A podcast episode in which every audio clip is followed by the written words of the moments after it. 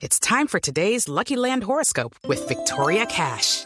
Life's gotten mundane, so shake up the daily routine and be adventurous with a trip to Lucky Land. You know what they say. Your chance to win starts with a spin. So go to LuckyLandSlots.com to play over 100 social casino-style games for free for your chance to redeem some serious prizes. Get lucky today at LuckyLandSlots.com. Available to players in the U.S., excluding Washington and Michigan. No purchase necessary. VGW Group. Void or prohibited by law. 18 plus. Terms and conditions apply.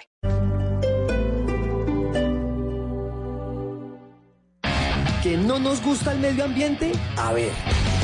Hemos recuperado 15 humedales, 11 de los cuales ya son patrimonio mundial. Recogimos 264 mil llantas del espacio público. Sellamos 246 fábricas contaminantes. Instalaremos 80 mil canecas y 10 mil contenedores de basura. 500 mil árboles quedarán plantados, oxigenando nuestra ciudad. Además, renovamos la flota de Transmilenio con 1.441 buses Euro 5 y a gas. Dejaremos los recursos para descontaminar el río Bogotá y adquirimos 594 buses eléctricos, la flota más grande de Latinoamérica. Impopulares, pero eficientes. Alcaldía de Bogotá.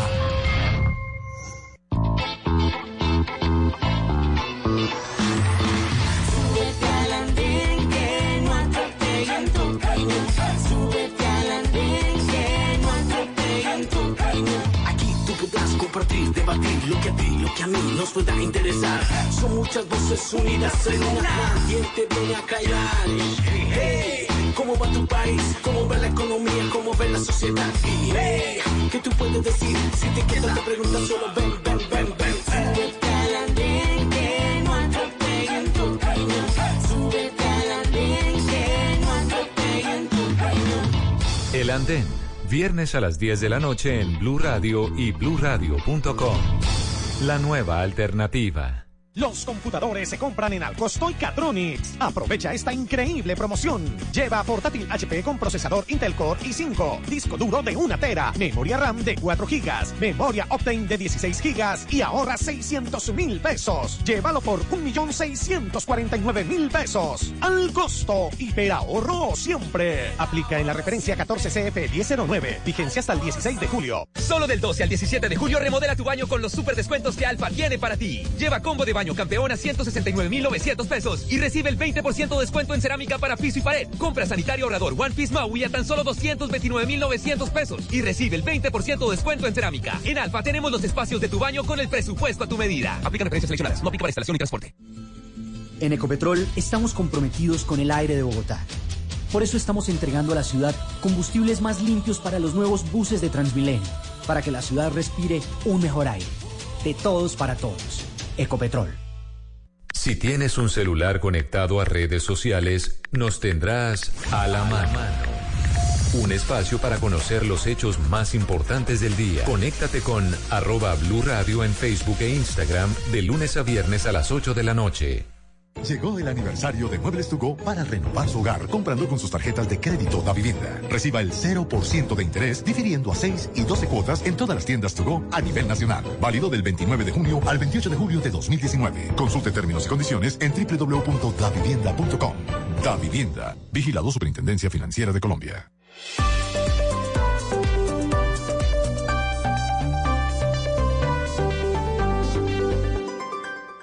Desde este momento, Colombia está al aire. Mañanas Blue con Camila Zuluaga. Son las 10 y 32 minutos de la mañana. Doctor Pombo, muy buenos días. Es viernes, día soleado en la ciudad de Bogotá, ¿no? Pero muy buenos días, antes que nada, a usted y por sobre todo a los oyentes y a nuestras queridas oyentes. Eh, pero para que usted eh, se entere y se familiarice con nuestro clima aquí en el altiplano cundiboyacense, en Bogotá puede fácilmente estar haciendo un solazo en una parte de la ciudad y en la mitad está lloviendo y en la otra un día regular hongo. Entonces, eh, a mí me tocó lluvia y sol a la avenida. Bueno, lo que le tengo que decir primero es eh, darle una información de última hora que tiene que ver con el secretario de Empleo de Donald Trump porque ha presentado el día de hoy su renuncia. En este caso, básicamente por verse en el ojo del huracán por un papel que desarrolló él como fiscal por aquel año 2008 en un acuerdo que le permitió al multimillonario Jeffrey Epstein, eh, en este caso, eludir cargos fiscales. Pero es viernes de estreno. Camila. Eso le iba a decir que está muy serio usted, Gonzalo. Arranca así muy Bueno, serio de bueno. viernes. Usted que es frío, el otro que la noticia en Estados Unidos. No, no, no, pero oiga, una simple precisión o simplemente para ubicar al oyente, cuando se habla en Estados Unidos de secretario de gobierno es aquí como ministro. Exacto. O sea, la noticia es muy importante. Es muy importante. es muy Acá la pedagogía del profesor Pombo. Bueno, no, espero que sirva, pero Claro de que verdad. sí. No, es que hay que decir que Alex Acosta es uno de los, o fue uno de los grandes hombres al lado del presidente Donald Trump, el secretario de Empleo de los Estados Unidos, renunció, repetimos, por este, eh, esto que le salpica de una situación cuando él era fiscal en el año 2008, beneficiando a un multimillonario. Oiga, antes de que empiece usted con los estrenos, porque hoy es viernes y los viernes tenemos nueva música, y ya que hablamos de nueva música, nos da incluso para plantearle a los oyentes de una vez el tema del día que vamos a tener y lo que vamos a hablar a las, a las 12 del día. Y es que durante, ¿cuánto? Como dos semanas hemos venido hablando, Gonzalo, del tema de la payola. Para usted hizo toda una definición eh, de la payola en su momento. Recordémosle a los oyentes la definición. Es muy sencilla, es pagar por sonar en radio. Pagar por sonar en radio, Sencillo. exacto.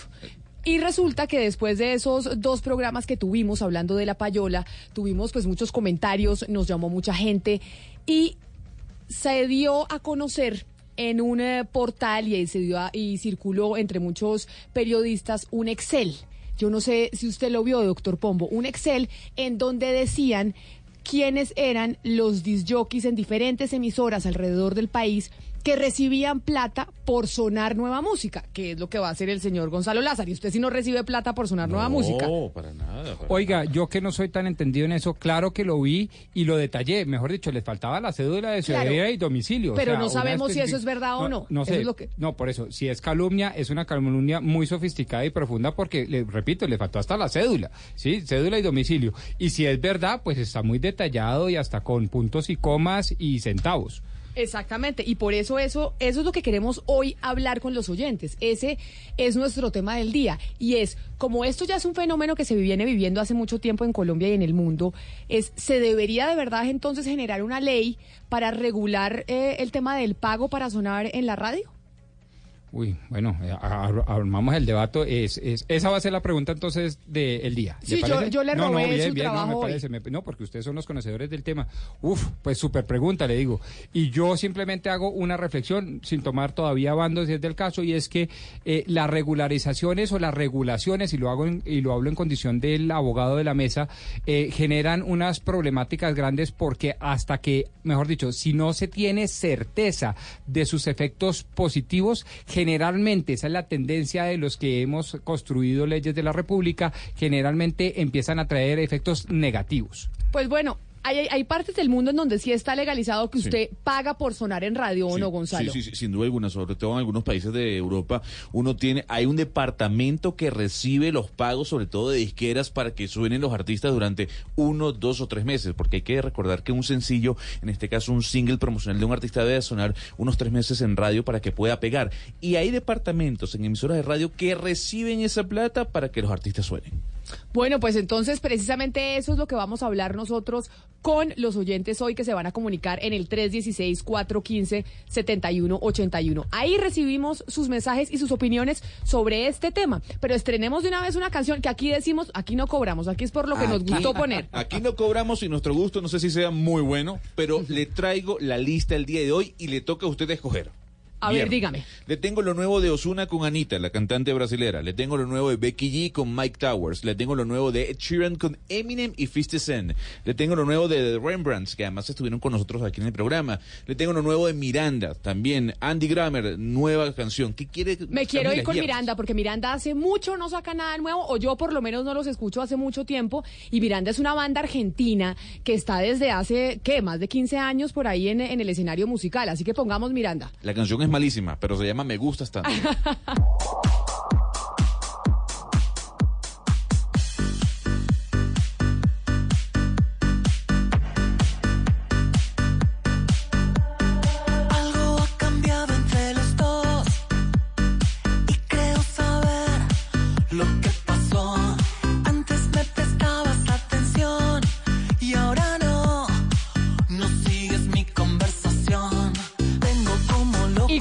estreno musical de Miranda. Yo no sé si a don Rubencho y a don César Augusto les guste mucho la música argentina, este grupo, pero lo que sí sabemos es que ellos están pendientes en este momento del Tour de Francia, que ya faltan tres kilómetros para terminar esta etapa Rubencho y César Augusto.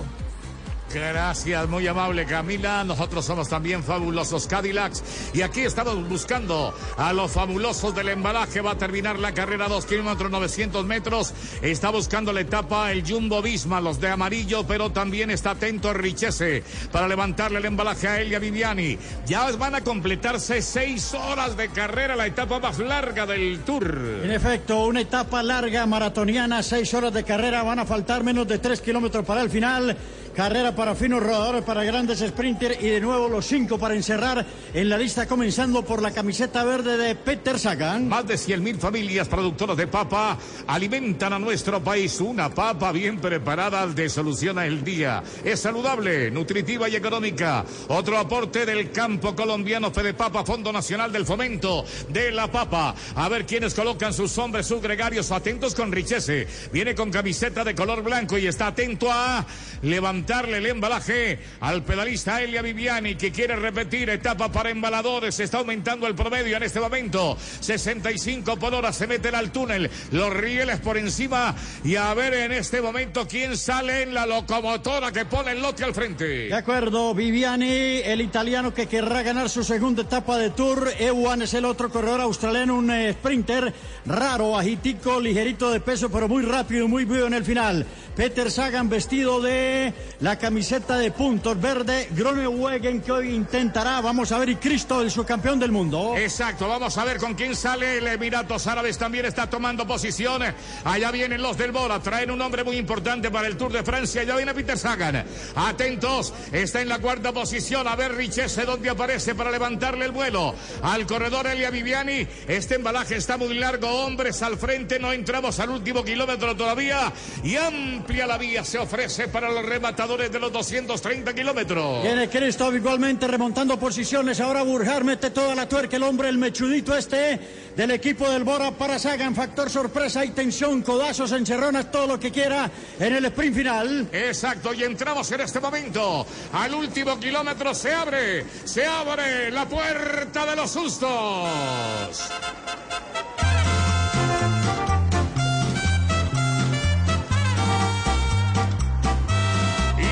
Los del Quick Steve. Atento. A- aquí viene de Benítez. Benítez, que es el que coloca el tren de carrera. Se sale de momento. Queda siendo libre. Van a buscar los del Samuel. Etapa para Matius. Atención que Richese está asomando. Cuidado con Peter Sagan. Sagan bien colocado. A Peter Sagan el de verde. Caleb Evan detrás de Sagan, Evan detrás de Sagan. Ojo que está saliendo Cristóbal sobre un costado. Le cierran el paso. Sagan se mantiene firme por el centro de la vía. Peter, Peter por la otra. Sagan con Cale, Cale, Cale Evan creo que día. Evan primero sobre el costado derecho.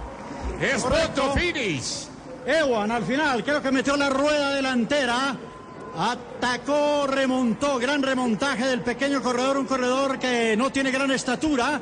1.67. Iwan se queda con el remate final. Le levantaron ahí el embalaje, no pudo, quedó cruzado, un poco tapado. El corredor, eh, el, el campeón del mundo. Iwan por las barandas, por el embudo de las barandas, atacó y logró remontar al final, ¿eh? Ay, ay, ay, ahí está peleándola con el del Jumbo. Está muy peleado esto, creo que se la lleva Groenewegen. A ver, eh, insistimos. Ahí se metió el pedalista del Jumbo, que es el que enfoca en este momento la producción. Y esa. oh, sí, gana. Gana el amarillo. Otra vez repite etapa el Jumbo Visma en el día de hoy. Lo atacó, lo logró remontar prácticamente en el final para vencer brillantemente la etapa. El corredor del equipo del Jumbo, el corredor del equipo, del- el equipo del Jumbo holandés. Espectacular remontaje y logró vencer brillantemente la etapa. Se veía ganador un poco a Ewan, pero al final por unas milésimas de segundo lo alcanzó a remontar y ganó espectacularmente la etapa. Lindo embalaje, ¿eh? Espectacular. A 80 por hora, ¿eh? Para cada plato hay una papa bien preparada. El consumo de papa contribuye a fortalecer los buenos hábitos alimenticios de los colombianos. Una papa bien preparada te soluciona el día, Fede Papa. Fondo Nacional del Fomento de la Papa. Sí, por el centro se vino el del Jumbo y Finalmente queda abortada la salida de Cale Evans sobre el sector derecho. El hombre del loto se queda con el pan en la puerta del horno y el golpe de riñón definitivo es el que coloca al ganador de la etapa. La general no se mueve. Chiconi al frente. Sin variantes, en efecto, ganó Groenewegen. Tercera etapa que ganan los Tours de Francia. Ha participado Ewan por una milésima de segundo y Sagan discretamente entró en la tercera colocación. La general queda intacta. Igual, Chicone arriba. El italiano que debuta en el Tour llora de alegría. Eh, Dylan Groenewegen, el hombre de Ámsterdam. Joven él, a la Filipa, seis segundos en la tabla general. Dylan Teuns a 32. Después viene Egan Bernal en el sexto lugar del equipo de Aineos a 53. El otro colombiano Rigurán, puesto número 10 a 1, 15. Dos colombianos entre los 10 primeros de la tabla general del Tour de France. Muy bien, ahí están los colombianos entonces metidos en el baile. Nairo Quintana continúa en el Igual. puesto 16 por allá. 16 exactamente a minuto y 30 segundos. La etapa de mañana, César Augusto Tobón. Ojo que lo que viene este sábado puede ser masacrante para algunos corredores. Atentos. Etapa realmente complicada igualmente para mañana. Etapa larga, 200 kilómetros por delante.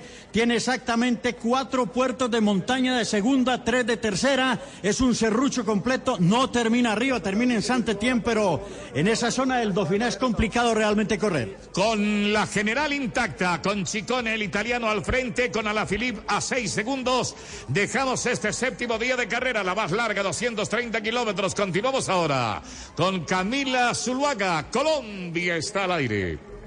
César Augusto, Rubencho, mil gracias. Son las 10 de la mañana, 44 minutos y seguimos con los deportes porque a esta hora empieza uno de los partidos más importantes del tenis, si no el más importante. Se enfrentan en Wimbledon en semifinales Nadal contra Federer. Quizá este es el partido que todos queremos ver. Muchos esperaban que fuera la final, pero no, hace rato que no es la final. Siempre la final es con Djokovic, que está de número uno en la ATP. Usted juega tenis, ¿no, doctor Pombo? Sí, sí, y a mí me gusta mucho el tenis, no soy gran conocedor y tampoco pues le llevo como los eh, Grand Slams, pues la historia de los Grand Slams, pero este es un partidazo, partidazo, este es final anticipada. Final anticipada, pero en los Grand Slams, me dice aquí don Pablo Ríos del. Servicio Informativo, no señor. No. Siempre en las semifinales le ha ganado Nadal a Federer. O sea que según las estadísticas, nos muestran que es probable, estadísticamente hablando, que pasara Nadal y no Federer a la final con Djokovic. ¿Usted a quién le hace fuerza? A Federer. A Federer. Yo a Pero- Nadal. Pero en Wimbledon, en Wimbledon En Wimbledon, don Pablo, me decía en semifinales. En semifinales la estadística dice no, que... pero en los cinco Grand Slam, Por pero eso. en Wimbledon no sé. Pues no sé, que- porque es que Nadal es un durazo, En los- es en arenita.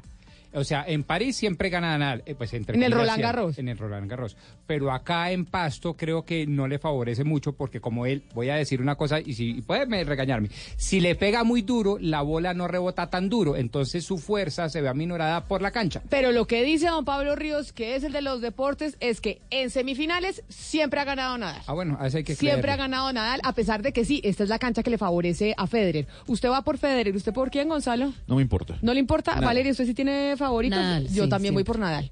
Sí, no, no, pero a ver, voy a explicar por qué. Y Porque usted, pero Federer, además, si ¿usted qué pasa está y gana, no, no es, Pero, no es a por ver, eso. espérese, usted está sacando el pasaporte español, doctor Sí, pero Pombo. no porque Nadal pues tenga un es patriotismo español. español, pues ni él es de Mallorca, no de Palma Mallorca. Pero pues. español, Por eso, por eso, bandera pues, no es que yo española. sea mallorquino ni nada de esas vainas, sino porque tengo entendido, Pablo me corregirá, que si nada, eh, Federer gana y le gana el domingo a Djokovic, eh, rompe récord. Es que él vive rompiendo récords Ajá. y a mí eso me gusta. Ah, ok. Bueno, son las 10 de la mañana, 47 minutos. Nos vamos con otro estreno. Vámonos con otro estreno porque este de Miranda sí no gustó. Malísima, ¿no? Malísima, sí, Aunque no Valeria gustó dijo tanto. que le encantaba. No, esta nueva canción no, pero Miranda me gustaba muchísimo antes, sí, tenía unas canciones buenísimas. Tenía unas canciones Sí, buenísimas, sí, fueron como- supremamente exitosos en todo el continente, pero esta no. No, Como no dice pasa. el vicepresidente, el ex vicepresidente de la República, chimbo. Chimbo, exactamente. Qué estreno tan chimbo, como ver. decía Germán Vargas. A ver, pero lo escogió usted. Doctor Pombo, le coloco usted la lista para que escoja la siguiente. Le tengo a Osuna con Anita, le tengo a Becky G con Mike Towers, le tengo el nuevo de Andy Grammer, le tengo Ed Sheeran, repito, con Eminem y 50 Cent, le tengo The Rembrandts, además, Esa, esa, esa, esa, The Remember. The Rembrandts. La canción también es muy mala, pero vamos a colocarla. Otro estreno, pues, ¿yo qué hago?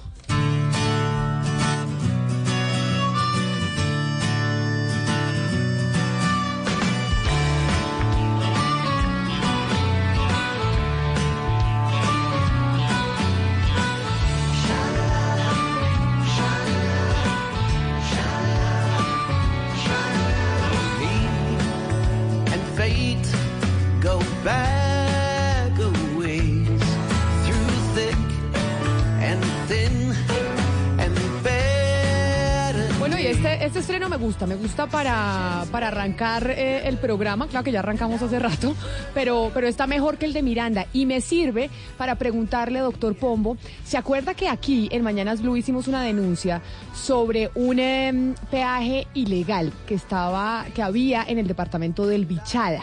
Y hablamos en su momento con, eh, con la gobernadora, contamos eh, cómo algunos ciudadanos que estaban tratando de ir del departamento del Meta al departamento del Bichada tenían que pagar a veces un peaje de 300 mil pesos y que lo estaban cobrando en ese momento los indígenas que están ubicados en el departamento del Bichada. Pero cómo olvidarlo, fue una denuncia que trajimos, eh, entre otras cosas, y si mi memoria no me falla, de boca de un agroindustrial de la zona muy reconocido, Alejandro Gómez Torres. Y Alejandro Gómez Torres y una serie de comunidades que, pues obviamente, laboran allá, pues se venían quejando con dos gobernadores, con la gobernadora del Meta y con el gobernador del Bichada. Y a ambos los tuvimos en estos micrófonos. Y a mí siempre me rondó la idea de por qué, siendo ellos autoridades de policía en sus respectivas jurisdicciones, en sus respectivos departamentos, no hacían valer el principio de autoridad. Por supuesto, dentro de la democracia y dentro del Estado de Derecho, pero para eso tenemos a las autoridades de policía y ellos básicamente se escudaron, estoy resumiendo, en que era una cuestión de el gobierno nacional y que a ellos les parece que el gobierno nacional básicamente no les presta la suficiente la suficiente ayuda para poder romper con un ilegal peaje. Y, y el, y el peaje sigue existiendo, es la pregunta que Sigue le tengo. ¿Qué ha pasado con esa Sigue denuncia? existiendo, llamé a las fuentes, me confirman eso y hoy me encontré en algún espacio en el periódico El Tiempo a nivel nacional que registraba esa noticia que nosotros habíamos registrado de tiempo atrás. Es decir, sigue existiendo un peaje legal en una carretera interdepartamental sin que las autoridades de policía hagan nada porque supuestamente son indígenas.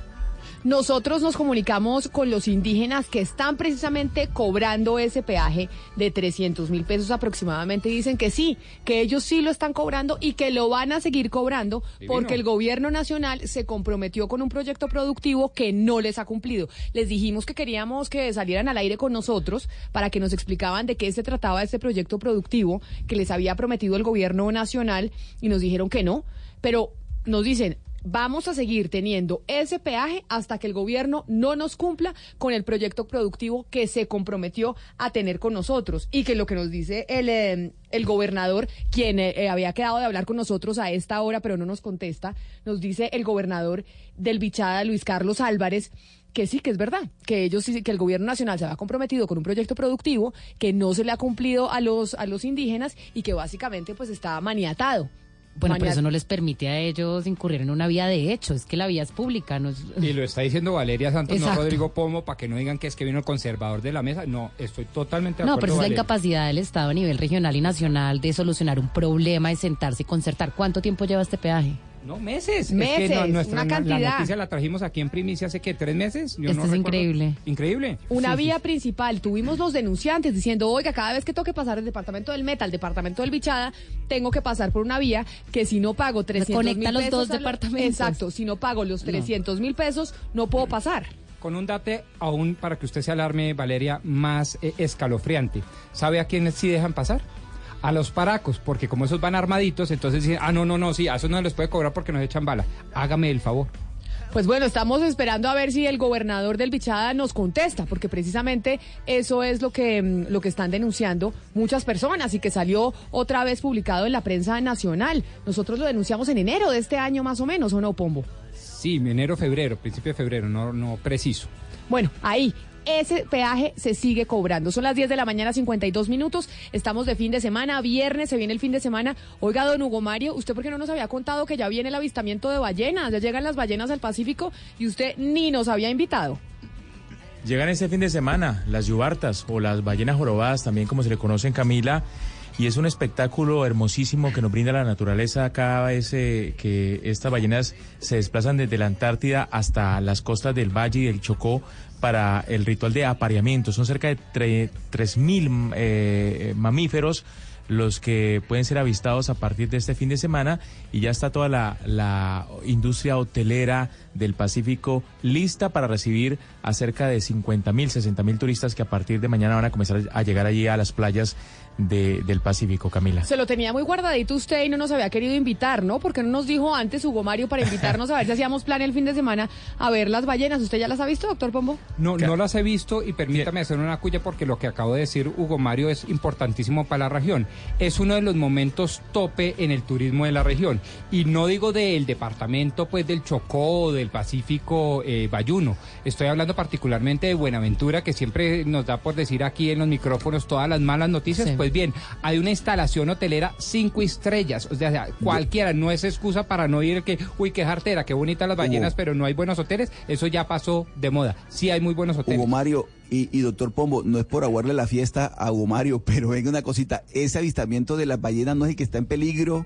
Si, ya- si, si construyen el famoso puerto este que está proyectado en el. Pacífico, o sea, Claro, digamos, claro. esto podría ser de los últimos avistamientos de ballenas en el Pacífico, No, ¿o porque no? el puerto de Tribugá todavía no es una realidad, que hay muchos que están moviendo para que sea una realidad, pero todavía no lo es. Está en el Plan claro, Nacional de Desarrollo. Está en el La Plan Nacional. posibilidad de un puerto esto, de gran esto está en peligro. O sea, yo- En el ese espectáculo que es hermosísimo, además, es una, una Claro. cosa del otro mundo. Ese espectáculo estaría en peligro, ¿o no? Sí, sí, o- obviamente podría afectar el desplazamiento de los 8.000 kilómetros, el recorrido de los 8.000 kilómetros que termina allí justamente, Oscar, en esta zona que está entre Bahía Málaga, Gorgona y Utría, entre el valle y el departamento del Chocó, pero obviamente, como dice Camila, es un proyecto que, que aún está embolatado. eh, pues aquí lo hemos dicho, yo personalmente he dicho que no estoy de acuerdo con la construcción de ese puerto ahí en Tribugá. Ojalá no se haga para que no afecte espectáculos Pues que de la naturaleza como este que vamos a tener la oportunidad, Camila. Y no se preocupe que todavía tiene tiempo de llegar, Camila y Rodrigo y Valeria, todos pueden, Gonzalo, Oscar, pueden ¿Hasta venir porque hasta, están? el- a- hasta octubre. Hasta octubre se puede, se puede disfrutar del avistamiento de las ballenas. Fíjese bien, Hugo Mario, usted que dice que todo lo inventó Colombia, eso también uno lo puede ver en Panamá. El avistamiento de ballenas es, es- es- Claro, es en los límites con Panamá. Exactamente, uno también lo puede ver en Ah, Panamá. usted- Pero, pero ya yo- acá se ve más pero son bonito. distintas, Ah, bueno, no son las mismas. del claro, oriente no, hasta claro, el occidente. no, está bien, aquí te- seguramente dirán que es más bonita la de Pero Hugo Colombia que la Mario de no nos Panamá. invitó y, y Gonzalo tampoco. O sea, los dos egoístas solo queriendo ver las ballenas ellos. Sí, ahí están pintados, 10.55. Pero me voy, le estaba hablando del departamento del Bichada. Me voy a hablar con el gobernador porque finalmente contestó el gobernador desde el departamento del Bichada porque queremos que saber qué pasó con ese peaje que denunciamos ya hace meses. En Mañanas Blue, ¿qué pasó con... Gobernador del Bichada, Luis Carlos Álvarez, bienvenido a Mañanas Blue, mil gracias por atendernos. Buenos días, Camila, ¿cómo está? Pues aquí, gobernador, preocupados porque haciendo memoria con el doctor Pombo, nos acordábamos que ya hace algunos meses hablamos con usted sobre esa denuncia del peaje que estaban poniendo unos, eh, un grupo indígena para pasar del departamento del Meta al departamento del Bichada y cómo estaban cobrándole a la gente desde 200 mil hasta 400 mil pesos para poder pasar por ahí y si no, que a la misma gobernación, donde sea usted, le había tocado generar como una especie de planchón para que la gente pudiera pagar sin pasar, eh, pu- pudiera pasar sin tener que pagar el, el peaje. Y hoy vemos en el periódico El Tiempo que eso continúa. Sí, pues es un problema que tenemos, como les dije, hace unos ocho meses que hablamos, casi tres años. El inconveniente sigue igual. La única diferencia es que antes teníamos tres peajes de menos de un kilómetro y hoy han quitado dos, dos varas y tienen una sola. Pero es el mismo resguardo tapaojo, eh, jurisdicción del departamento del Meta, eh, alcaldía eh, eh, Puerto Gaitán. Gobernador. El- Si este peaje, nosotros hablamos hace tres meses con usted, este peaje lleva tres años. Este peaje irregular, claramente, que es un peaje ilegal. Usted dice, bueno, lo que ha cambiado es que ya no Mira, son tres peajes, eso- eso sino... no es un peaje, es una extorsión. Bueno, exacto, un, por eso le digo un peaje ilegal, una, una extorsión, pero una especie de peaje como lo llaman los, los indígenas, que ellos dicen, estamos cobrando un peaje para que puedan pasar por acá. Usted dice, bueno, lo que ha cambiado es que ya no son tres en menos de un kilómetro, sino que ahora es solo uno. Entonces ahí estamos eh, menos mal, pero ¿qué le, ¿qué le ha respondido usted al gobierno nacional? En ese momento hablamos con usted y con la gobernadora del, eh, del departamento del Meta.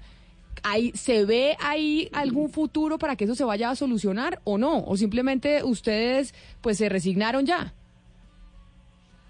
La verdad también estoy resignado ya porque vea, eh, tuve la oportunidad de hablar en una ocasión con el presidente Santos y le conté así de pasadita, el presidente, bueno, el presidente Santos ni siquiera me puso cuidado, el presidente Duque me dijo con el viceministro del Interior y me reuní efectivamente con el viceministro, pero de ahí no ha pasado nada, la verdad todo sigue eh, lo mismo. Gobernador, parte como de los argumentos de los indígenas, me imagino que es que como es un resguardo, la vía les pertenece, pero yo creo que eso, como es una vía, pues en realidad no les pertenece, es, un, es, es una vía pública. Eh, ¿Qué posibilidades hay que simplemente er- entre la, la- la fuerza pública pues a, a hacer valer el orden aquí? Porque es que, ¿qué más hacemos? Pues claro que esa es la idea. O sea, ese es un resguardo que, que desde antes de crear el resguardo está la vía.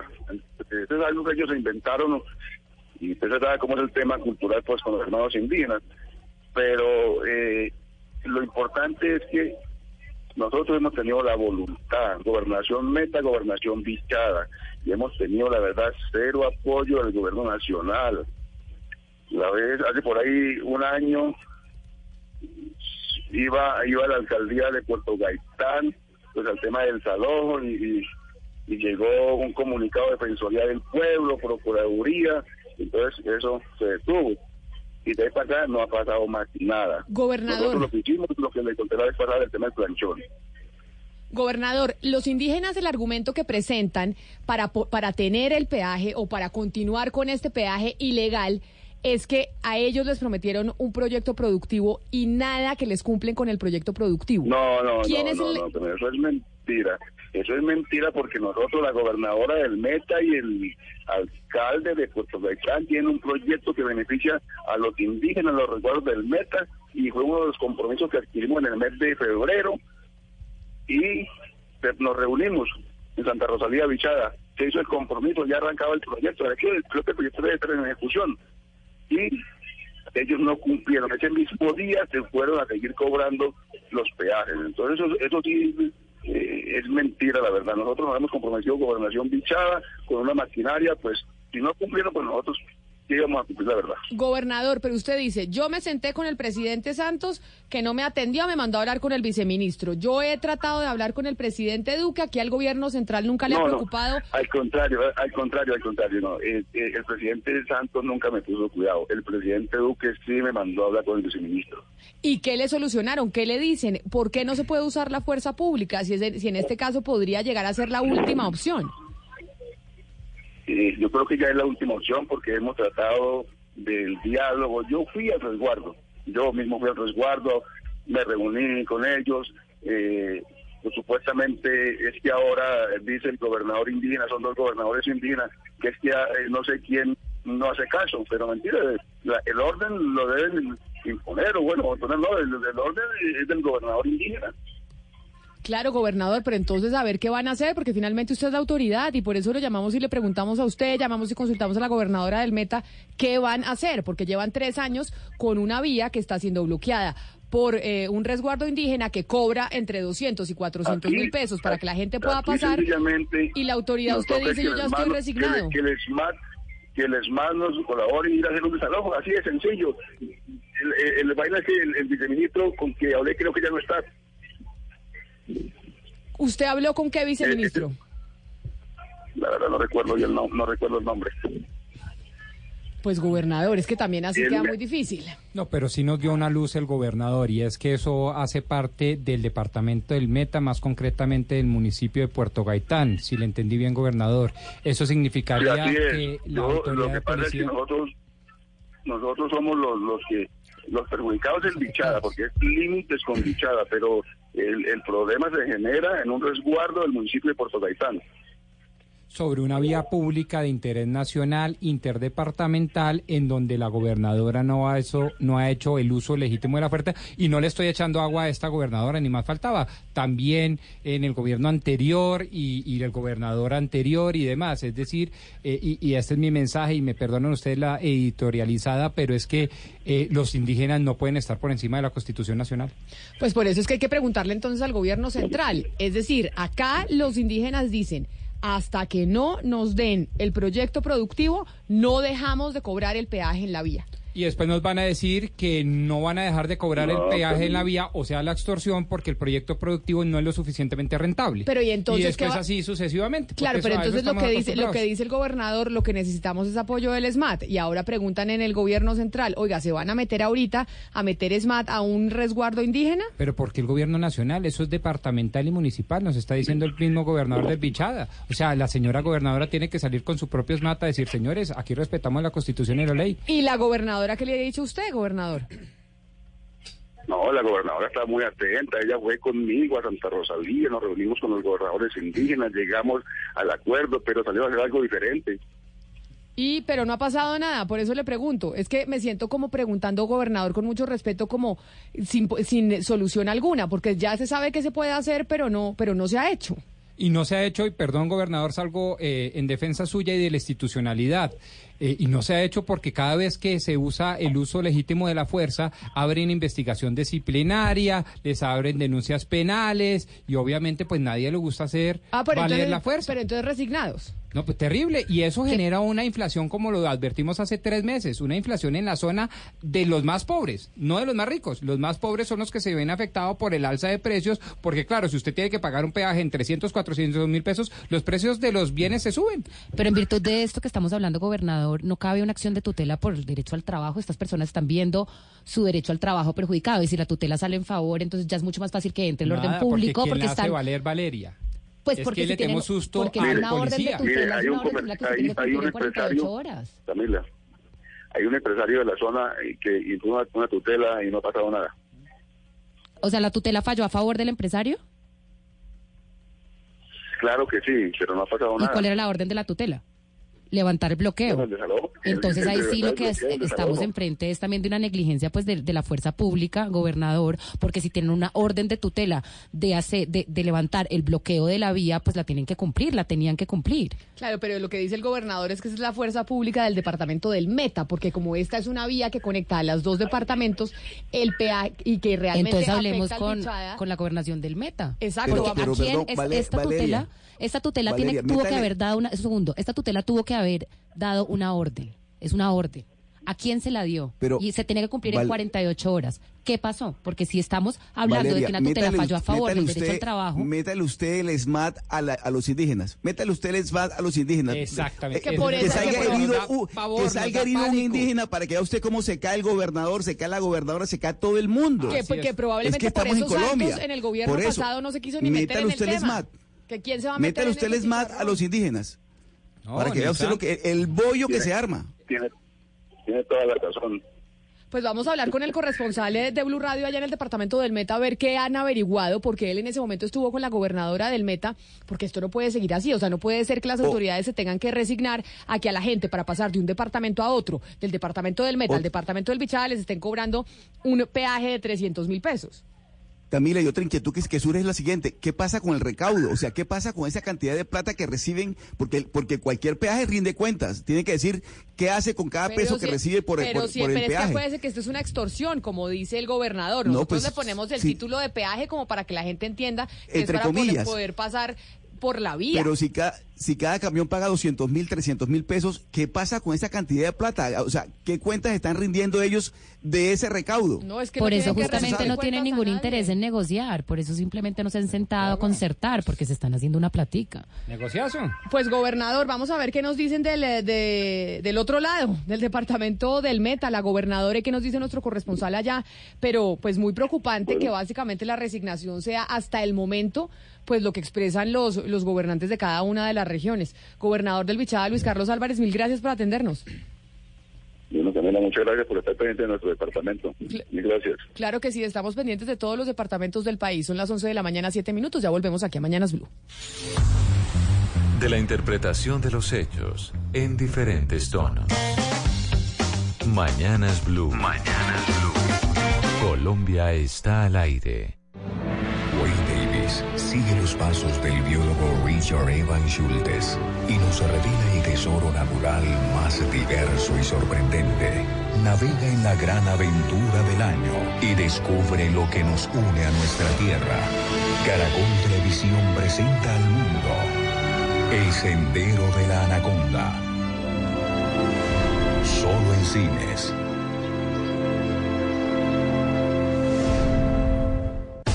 Lleva tu Ford Explorer, la camioneta más equipada del segmento desde 148 millones 990 mil pesos. Visita tu concesionario Ford más cercano. No dejes pasar esta oportunidad. Ford, go further. Aplican términos y condiciones. Precio aplica únicamente para las primeras 150 unidades. Promoción válida del 5 al 31 de julio de 2019. De un punto al otro. De un punto al otro. Voces que recorren el país. Colombia está al aire.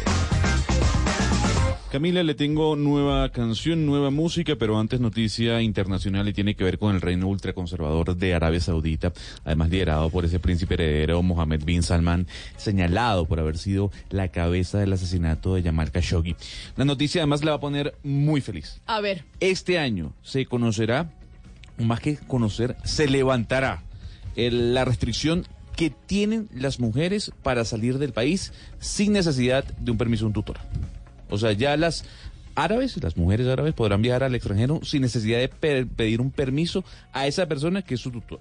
O su sea, esposo, avanzando en la conquista de los derechos que en Occidente, digamos, se conquistaron hace mucho tiempo, pero allá pues van a su a su ritmo por cuenta Pero- de otras culturas y demás. Derechos que le- le- les han dado a las mujeres en Arabia Saudita de una forma también de manipular para hacerse ver como bien liberales, pero por otro lado lo que están haciendo es una represión brutal contra las mujeres que tienen una voz. Y eso fue lo que pasó cuando les dieron el derecho a manejar que hubo todo un escándalo porque es una forma de lavarse la imagen cuando estamos ante uno de los gobiernos más represores que hay, apoyado por Donald Trump. Es que si hay algo que, que deja entrever este gobierno, Valeria, es que lo que está haciendo el señor Mohamed bin Salman es esa dualidad, ¿no? Es decir, Exacto. yo le doy permiso a las mujeres, Pero soy más liberal, pero es, pero es mentira. En la práctica es mentira. Y es una forma de reprimirlas más, porque una vez cuando salieron a hablar estas activistas allá a decir que este tema de manejar el carro era cuestionable y que todavía había muchos derechos en contra de ellas, las metieron a la cárcel. Pero ve a todos los periódicos internacionales titulando que eso, sí. diciendo eso. Las mujeres podrán salir de Arabia Saudita sin necesidad del permiso de un tutor, gracias al gobierno de Mohammed bin Salman. La música a esta hora, señor Pombo, ¿qué iba a decir? No, no, que me- me- eso, eso es como noticia de, no sé, 1200, 1300. Una, una cosa me parece tan surrealista. esas Claro, pero para usted aquí en Occidente No, pues, también hay que saber que el planeta tiene otras realidades y las culturas están en, otra- en, en otras cosas distintas a las nuestras. Sí, sí, pero estoy mandándole entonces un sablazo a esa cultura. Es lo que quiero decir, me parece que se quedaron pues en la mitad del medioevo. Bueno, vamos a hablar de la cultura del reggaetón, lo que le gusta a Camila Zuluaga, de la música urbana, de Brasil, de Anita y de Osuna.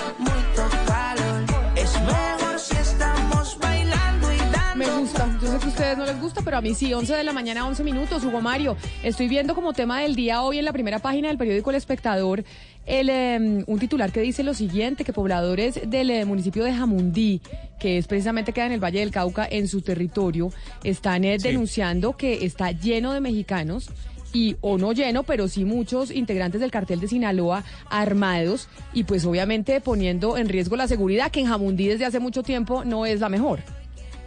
Del cartel de Sinaloa y del cartel de Juárez también. Dos carteles mexicanos es lo que han denunciado habitantes de la zona montañosa de Jamundí, que es un municipio vecino a Cali, Camila. Tan solo lo separa la vía panamericana a 10, eh, 15 kilómetros máximo.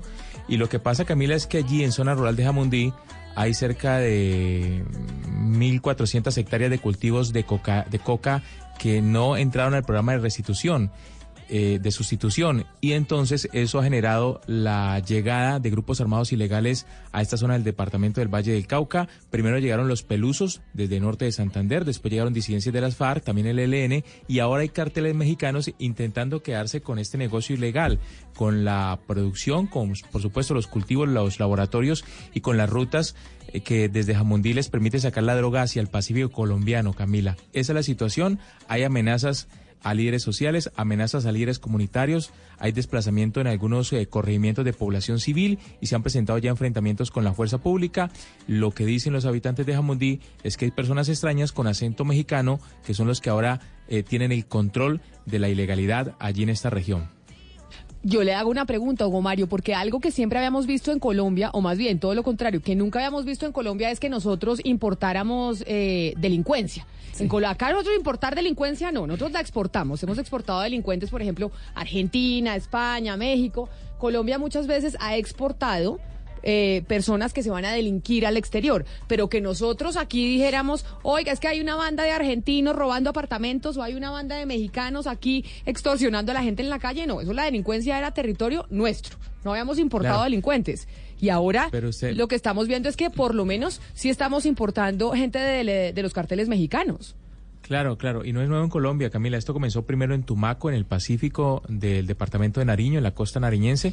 Ahí llegaron primero los carteles mexicanos, también para eh, tratar de controlar sin intermediarios el tráfico de drogas desde Colombia hacia Norteamérica. Es que eso es lo que está pasando. La situación de, de- del tráfico de drogas está tan desbordada en México que ahora esos carteles se toman el trabajo de sacar del negocio los intermediarios y vienen hasta Colombia para ellos mismos controlar cultivos, laboratorios y rutas. Ahora, eh, eh, después de que estuvieron en Tumaco y en Buenaventura, han llegado a Jamundí, que es lo más preocupante, dice la Defensoría del Pueblo, porque es eh, un- un- una zona mucho más cercana a una gran capital del país como es la ciudad de Cali. Camila, pero además esto lo que plantea es un reto gigantesco por- porque como este fenómeno es nuevo, le plantea un reto gigante a las autoridades de migración, porque estas personas sí están entrando legalmente al país, ellos entran con su pasaporte y están entrando una cantidad de mexicanos que migración tiene que empezar a mirar para quiénes son, para dónde van, qué vienen a hacer al país, porque entran y salen todo el tiempo, entran y salen y son las personas que en este momento controlan muchos de los cultivos ilícitos del país. Claro, esa alianza, como dice Hugo Mario, entre los carteles, digamos, colombianos con la mafia mexicana ha hecho que empecemos a ver, a pesar de usted que usted diga, Hugo Mario, que no es nuevo, que empecemos a ver un fenómeno que antes no se había visto en Colombia, que nosotros estuviéramos importando delincuencia. Sí. Sí, sí, sí. No, digo que come- había comenzado ya este fenómeno en Tumaco hace algún tiempo y luego en otros municipios de la costa pacífica, pero ahora está más cerca de Cali, ya en Las Goteras, que es el municipio de Jamundí. pero Camila, tiene que también que ver esto, y Oscar, tiene que ver esto eh, eh, con, con el, el regreso al departamento del Valle y a esta región del suroccidente de muchos narcotraficantes que estaban presos en cárceles norteamericanas y mexicanas. Algunos eh, de ellos eh, pagando penas en esas, en esas cárceles eh, ya habían sido extraditados y después de pagar sus penas han regresado y se han dedicado nuevamente a este negocio y han traído consigo a algunos narcotraficantes mexicanos. Ahí surge este fenómeno que estamos re- ¿Sabe, reseñando. sabe quién habló, sabe quién habló con propiedad de ese tema en la campaña presidencial y lo anunció? Petro. Gustavo Petro dijo, el cartel de Sinaloa se va a tomar aquí y comenzó a decirlo en varias, en varias de, sus de, de sus de sus intervenciones durante la campaña presidencial, porque él decía que lo que está pasando ahora, lo que está denunciando Hugo Mario, lo que están denunciando los habitantes de Jamundí, se veía venir. En el, en el sentido de que se van a quedar con un mercado que por supuesto es un mercado que mueve miles de millones de dólares y que es muy apetecido. Eh, combatidos en, en- en otros países encuentran aquí en Colombia la posibilidad de, de quedarse con el negocio. Que lo que Claro. sí, lo, lo que usted dice, Hugo Mario, que dice el fenómeno se da porque ya muchos capos del narcotráfico que fueron extraditados acabaron su condena ya en Estados Unidos, que por lo general es bajita, cinco años, ocho años, entregan toda la plata a los gringos, los gringos se quedan con toda la plata, con todas las rutas, supuestamente, pero para cuando vuelven a Colombia siguen delinquiendo y la plata se quedó allá en Estados Unidos y vuelven estos señores a delinquir otra vez y a traquetear, como se dice en ese argot. Es que el mecanismo de la extradición ya está perdiendo su eficacia y yo creo que hay que reevaluarlo porque no es disuasivo. Es decir, No, pues ya no porque- sirvió. Es Porque decir, para muchos, para muchos es un gran negocio. Dice, yo me voy para Estados Unidos, que me extraditen, pero mañana pago cuatro años y algunos sí. se quedan allá. Sapeo y me quedo allá. Santrich opina distinto, ¿no? Sí, Santrich Pero Santrich opina es distinto, pero estamos hablando de los... Un narcotraficante asqueroso. Pero él tiene sus ideales en el fondo. No, no, tú no puedes comparar a Santrich con un narcotraficante. Es un narcotraficante, La pero él... es la con No ha sido vencido en juicio, Rodrigo, al no- menos. No importa, pero es un narcotraficante y tenemos las pruebas, No, pues. me- y ahora pero que me usted- ganaré usted- una No, columna, Pero, una calumnia, pero por usted parte que es abogado, que me la gano. usted que es abogado, ¿usted No, no, no, cree que a la gente se le puede decir de esa manera hasta que no esté Pero demostrado pero el juicio? con la No, boca pues- llena y como abogado lo digo, y con la boca Pero llena y negociamos con señalamientos unos narcoterroristas. Y hay que decirlo. Es por narcotráfico. No, no, no, no, Sí. Pero por supuesto. Pero parece muy político claro, su- su- concierto genocidas, para delinquir, para narcotraficar. Eh, no, no, no, perdón. En el, en el caso del señor Santrich, le digo señor, pues en el caso de Santrich, los, los señalamientos, los cargos contra él que hay en los tribunales de Estados Unidos es de narcotráfico. Y es por concierto para delinquir, para narcotraficar, para... Ahora, que se pruebe o que no se pruebe, pero los señalamientos son así y de acuerdo con lo que se ha dicho hasta ahora, son unas, una- uno- unas, unos indicios gravísimos que señalan que, el, que, se- que Santrich es narcotraficante. Eso sí no se puede desconocer. Pero No, Pombo, aún sabiendo que. Santrich tenía la opción Pero- de que lo extraditaran, pues no dejó de delinquir bajo, su- bajo su No, por bajo su pensamiento. Entonces no es Pero disuasivo, no funciona. Pero no funciona la extradición. Estamos Bueno, hablando de la es extradición como debate. A mí sí mecanismo. me parece, ya a mí sí está me parece. revaluada. Y hemos eh, extraditado, yo no recuerdo cuánto, pero creo que ya supera la suma de 100 en los últimos famosa 12 meses. frase Hay de que los mirar qué está pasando con esos 100 que extraditamos. Porque lo Preferimos que está pasando es que ya Colombia que volvieron al país muchos a delinquir. Sí. y otros Ah. están como testigos protegidos, felices en Estados A mí Unidos. me parece que este mundo en que nos tocó vivir es muy chiquito, está globalizado Claro, y la pero lo que- interdependencia es pero lo clave que- pero, y la interdependencia ter- impi- eh, perdón, amerita colaboración entre Claro, pero estados. frente al y el argumento que yo le entregué, frente al, al argumento frente que yo le entregué a usted, usted lo único que pudo decir es Santrich no piensa lo mismo. Bueno, frente pues al argumento, por eso, no, pero es, oiga, pues es una forma de no, es una forma, que es pienso- una forma de entrar y en, en la discusión como muchas veces se entra desorientando y no basándose en los hechos. Hugo Mario dice, aquí desde que de empezaron a llegar a esta región, a esta zona, narcotraficantes que habían sido extraditados, que volvieron de Estados Unidos y volvieron a manejar el tema del narcotráfico. Allá pagan una condena de 5 a 8 años, les parece maravilloso. La plata se queda en Estados Unidos, no en Colombia, la plata se queda allá y vuelven. ¿Eso qué hace para usted con los y hechos? después de eso, dijo Valeria, revaluemos el tema de la extradición. Exacto. Y yo intervine diciendo... pues, Santrich no piensa eso, Santrich pero no piensa, ojo, dije, Santrich no piensa que la extradición no sea un mecanismo eficaz.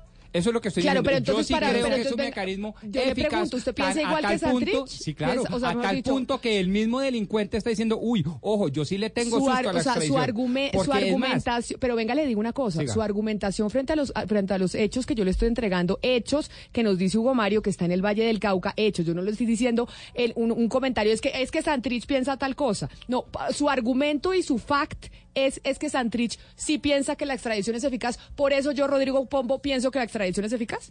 No, lo uno no sigue lo otro. Pero El tal vez- sinónimo ¿por qué lo presenta como argumento? Errado. Porque lo que estaba diciendo yo es que ustedes están poniendo una posición de que la extradición como mecanismo de cooperación en materia criminal no es Pero, eficaz. Pombo, Y volviendo yo a su dije, afirmación. Santrich, perdóname, Santrich no piensa lo mismo. Claro. Denotando que, denotando que los más altos criminales y narcotraficantes sí le tienen susto. Pues Eso no. significa que estamos Pues caminando no le por buen lado. porque está libre, está No suelto. le Entonces tienen creo que le susto, pues- tienen susto. pues mejor- pero es por eso más, le digo. Oscar Montes acabó de recordar una célebre frase Claro, de los años 80, ¿cierto? Pero un Pero mire, y digo un tercer en argumento. medio- Es más, el país se volvió a polarizar hace tres meses por si le extraditábamos o no al señor Santrich. Es decir, el tema de la extradición, claro que conmueve a la criminalidad. Pero por argumento. supuesto, Oiga, es que, pero- es que pero- eh, por cuenta de esa frase que digo yo, que, es la- que- que es la frase de los extraditables, preferimos una tumba en Colombia que una cárcel en Estados Unidos. Hubo en Colombia una cantidad de muertos de, toda, de todo tipo, generales de la República, magistrados de las cortes, jueces, porque fueron los narcotraficantes temiendo a la extradición. Es decir, realmente el costo que ha pagado Colombia en este tema es Pero, altísimo. pero Oscar, los narcotraficantes ya no le temen a la Exacto. extradición. ¿Cuándo no ha visto más de uno Les que dice que me extraditen rápido? Pero es que, me es que, es que, ir? es que, ¿Dónde es que, sacan mire, eso? mire, es que la prueba, Conozco- la prueba no de que Santrich no le tiene, no. Pombo, la prueba de que Santrich no le tenía miedo a la extradición es que, según usted, delinquió. Entonces, la extradición existía, él, él- él delinquió igual, igual lo hizo. Entonces no es disuasiva. Siguen delinquiendo, siguen narcotraficando. Y la extradición está en firme. ¿Pero qué argumento es no ese? es entonces, disuasivo. Entonces no vamos a sirve quitar para las penas porque negocio. tampoco son disuasivas. No sirve Es para que acabar sí con el disuade, negocio de la lo droga. suficiente, no a todos, pero claro que disuade. No disuadió No, no al señor sirve para Santrich, acabar con el negocio de las drogas y deja a las víctimas la acá sin la verdad. Pero claro que disuade. Hay muchos que no eh, eh, criminalizan ni traquetean por, a la la extradición. extradición, no. Seguramente. No, hay que leer los que libros. ¿Usted se ha leído creo, libros de Camila. narcotraficantes? ¿Ha, ha leído alguno? De Del esa- cartel de los sapos y esos libros que No, escriben no, los nar- esa no Ah, bueno, léalos. Bueno, sí. Léalos porque ahí entiende cómo los Camila. narcotraficantes si encuentran en la extradición una salida. Pero ojo, yo leo son las exposiciones de motivos de las leyes que aprueban este tipo Mire, de mire, tratados, el tema- en donde el están tema- todas las estadísticas. Santrich- y yo no he encontrado, si ustedes me demuestran, pues me parece Pero muy es que bien. esa exposición Ojo, de y es, motivos- algo- y es un es que debate muy, muy válido. Pero esa exposición de motivos se creó cuando se hizo el tratado de extradición, eso fue hace unos años Mire, Pero uno por uno porque si no, no nos vamos a entender. Si Santriz no le tuviera miedo a la extradición, ya se hubiera entregado. Ya se hubiera entregado. Pero no, pero no, es que, pero es Por que lado, ese- pero, otro pero lado, venga, le digo, Oscar, él- una él cosa. sigue delinquiendo. Es que ese, Camila, un segundo. Pero espérame, le digo una cosa. No, es que déjeme lo interrumpo, porque es que ese mecanismo de cualquier discusión santrichizarla, que es el argumento de Pombo, que por eso le digo, me parece un argumento débil, pero además pobre, que cuando hablamos de un tema de la extradición, que estamos hablando de lo que pasa con el narcotráfico en el Pacífico colombiano, con mexicanos del cartel de Sinaloa presentes ahí, y se dice, oiga, ¿será que la extradición está funcionando o no? El primer argumento que se viene sobre la mesa es el tema de Santrich. Pero ¿por qué no se sacan ese San Benito de la cabeza Pero, y podemos pero, ¿por qué no lo discutir tenemos sobre sacar tema? si es un caso nuevo, Camila, novedoso, el- explicativo se, cita el caso de Santriz porque Santriz está citado, en, es- está, está pedido en extradición. Por eso se pone el ejemplo de Santriz. Entonces, claro, si Santriz no le tuviera miedo a la extradición, pues no, se- no se hubiera Ah, volado. claro, entonces como no pero, claro, pero No, entonces pero- Santrich es el que nos determina si el si el si la extradición funciona o no, ese es el argumento, es la pregunta. no, no, no, no, Ah, por no, eso no, es que no, le digo que me parece un argumento pobre el que el planteaba Pombo frente a un primero, Es que- primero pero a decir lo siguiente, con perdón. definición. Santrich. Y ustedes fueron los que prendieron el escándalo. Mire. y ahí yo he dado Y sí, tres y- y argumentos lo- a y le voy a falta de uno. contar por qué escándalo- siguió delinquiendo. prendimos porque el pensaba que podía actuar Oscar. con absoluta impunidad. Claro, Sí, pero, pero, la impunidad no tiene nada que ver con la extra- es que es que ahí es donde estamos. Entonces, Valeria. solamente el, el único medidor que tenemos es que no hay impunidad porque hay extradición. No, es que puede haber no impunidad y que paguen las penas en Colombia, le den la cara a las víctimas y reparen. Y entreguen la Y plata eso en sí Colombia. es no Y impunidad. Lo que está pasando con la Pues han extradición es que reparado, ni han justamente se está Ni nada. no, lo que está pasando con la extradición es que justamente se está favoreciendo la impunidad. Eso es lo que está pasando hoy en La- día la- con la extradición. Hugo Mario. No, es que la discusión se prende, Camila, obviamente, porque Rodrigo Pombo hay veces se despoja de su, de su camisa de abogado y se pone la camisa de activista político y entonces deja a un lado el debido proceso, diciendo que Santrich es un eh, narcotraficante asqueroso. Claro que es un prófugo de la justicia, porque estando procesado decide no presentarse a la corte a responder por la, por la, por la solicitud que le están haciendo, por la citación para la cual había sido citado a audiencia, pero, pero no ha sido condenado ni vencido en juicio. Ahora, muy acertado, sí, Camila, la, el nuevo verbo que usted acaba de incluir al, al diccionario. de, eh, ¿Cómo fue? Santri, santri, Santrichizar, es que, pero es que cualquier discusión la santrichizan. Entonces uno pone un argumento, lo que es santrich, que hablemos de esto, no santrich, y uno dice, oiga, pero como si no tuviera, es como una tara mental yo- en donde cualquier discusión viene santrich. No, se pueden discutir, tarado, se, no, es- se- pueden No, no, discutir no, los temas de este es país mental, muy graves. Me- muy perdón, graves pero- que tenemos en Colombia y no eh, y no se y, no están supeditados al No, tema pero- de santrich. Es Perdóneme, lo que- perdóneme pero- Camila, yo entré con una palabra y era una definición y después dime esos argumentos. El argumento per se no era Santrich. el argumento. Bueno, El no, vamos- argumento nos vamos a quedar no aquí dando Y vueltas después y hablé de la vueltas. extradición a propósito de un comentario de Valeria Santos. Oiga, ¿sabe qué? Nos vamos a quedar acá dando vueltas y vueltas y yo no sé qué tanto realmente a los colombianos les interesa este tema. A los, a los colombianos, por ejemplo, les interesa, entre otras cosas, que muchos tienen eh, las cifras del cáncer en Colombia, como en muchas partes del mundo, pues son delicadas. Y mañana, que es sábado 13 de julio, se conmemora el Día Internacional del Sarcoma, que es un tipo de cáncer que afecta a los huesos. Cuando volvamos después de la pausa, precisamente, vamos a hablar con el doctor eh, Carlos Castro, que es especialista en, eh, con, John, con el doctor John Marulanda, que es eh, oncólogo, y vamos a hablar precisamente de lo que se celebra mañana o, por lo que se conmemora mañana para saber por qué razón hay un Día Internacional del Sarcoma. Colombia está al aire.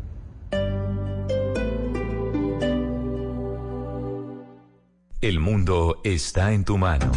Escúchalo. Noticias de Colombia y el mundo a partir de este momento. Léelo, entiéndelo, pero también opina. Con respecto a la pregunta del día. Comenta. Yo pienso que ese código. Critica. Y sí, pienso que. Felicita. Vean que el pueblo lo está En respaldando. el fanpage de Blue Radio en Facebook tienes el mundo y un espacio para que compartas lo que sientes. Búscanos como Blue Radio en Facebook. Tú tienes mucho que decirle al mundo, porque en Blue Radio respetamos las diferencias. Blue Radio, la nueva alternativa. El cuerpo de la pequeña Sharik Alejandra Buitrago Rayo, de 10 años de edad, fue encontrado desnudo en una caneca de basura del municipio El Retorno, en Guaviare. Realmente tenemos que cuestionarnos como sociedad. tenemos que preguntarnos qué nos está pasando. Mucha gente se molesta cuando yo digo que somos una sociedad enferma, pero, este tipo de acciones nos confirman.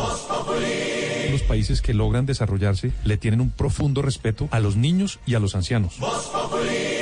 Tardes, amigo. Le habla John Jairo Velázquez Vázquez, alias Popeye, general de la mafia, terrateniente del cartel de Medellín, pillo de pillo, lacra de lacra, motociclista, grafitero, conductor de Uber, modelo de protocolo y dama de compañía. Bueno, ¿cómo van las cosas allá en eh, su detención? Siempre he tenido una teoría y es que la cárcel es mental. Da un poquito de hambre, pero el hambre es mental. Ah, a sí. veces siento frío, pero el frío es mental. Lo único es que anoche se me metió un negro de dos metros a la cama y ese dolor sí no fue mental, amigos.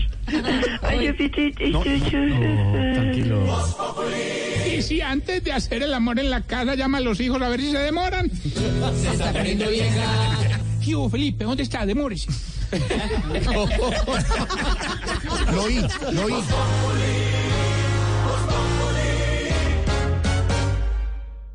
Ahora la información te llegará a la mano, en tu celular, a la mano. Mónica Jaramillo y Octavio Sazo te traerán eso que no pudiste ver, escuchar o conocer, para que lo tengas a la mano.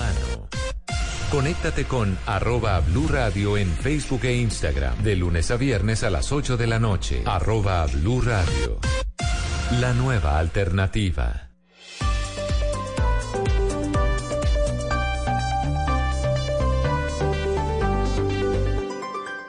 Diversas ópticas. Hechos que marcan el acontecer. Mañanas Blue. Mañanas Blue. Colombia está al aire. Yeah, I was born a misfit. Grew up 10 miles from the town of Ipswich. Wanted to make it big, I wished it to existence. I never was a sick kid, always dismissed quick. Stick to singing, stop rapping like it's Christmas. And if you're talking money, then my conversation Bueno, 11 y 30 minutos de la mañana. Antes de anunciar eh, cuál es la canción que está sonando al fondo, usted dijo que íbamos a hablar de cáncer y le tengo un estudio. Un estudio que espero no me lo vacíen como todos los que yo fu- los que digo al aire. Y tiene que ver con el British Medical Journal, Camila, porque acaba de anunciar que un simple aumento de 100 mililitros al día en el consumo de bebidas azucaradas, lo que corresponde a un vasito pequeño o a un tercio de una lata, corresponde o está asociado al aumento del 18% de riesgo de cáncer. O sea, es 100 decir- mililitros. Evitar las gaseosas, evitar las gaseosas. a Los mí siempre me dijo mi mamá, no tome gaseosa. Exactamente. Y esto lo acaba de publicar ya el British Medical Journal. 100 mililitros eh, en el consumo de bebidas azucaradas en un aumento tiene o está asociado con el riesgo del 18% de cáncer. Ahora sí, escuchamos a Sheeran, Camila, con Eminem 50 Cent y esto se llama Remember the Name.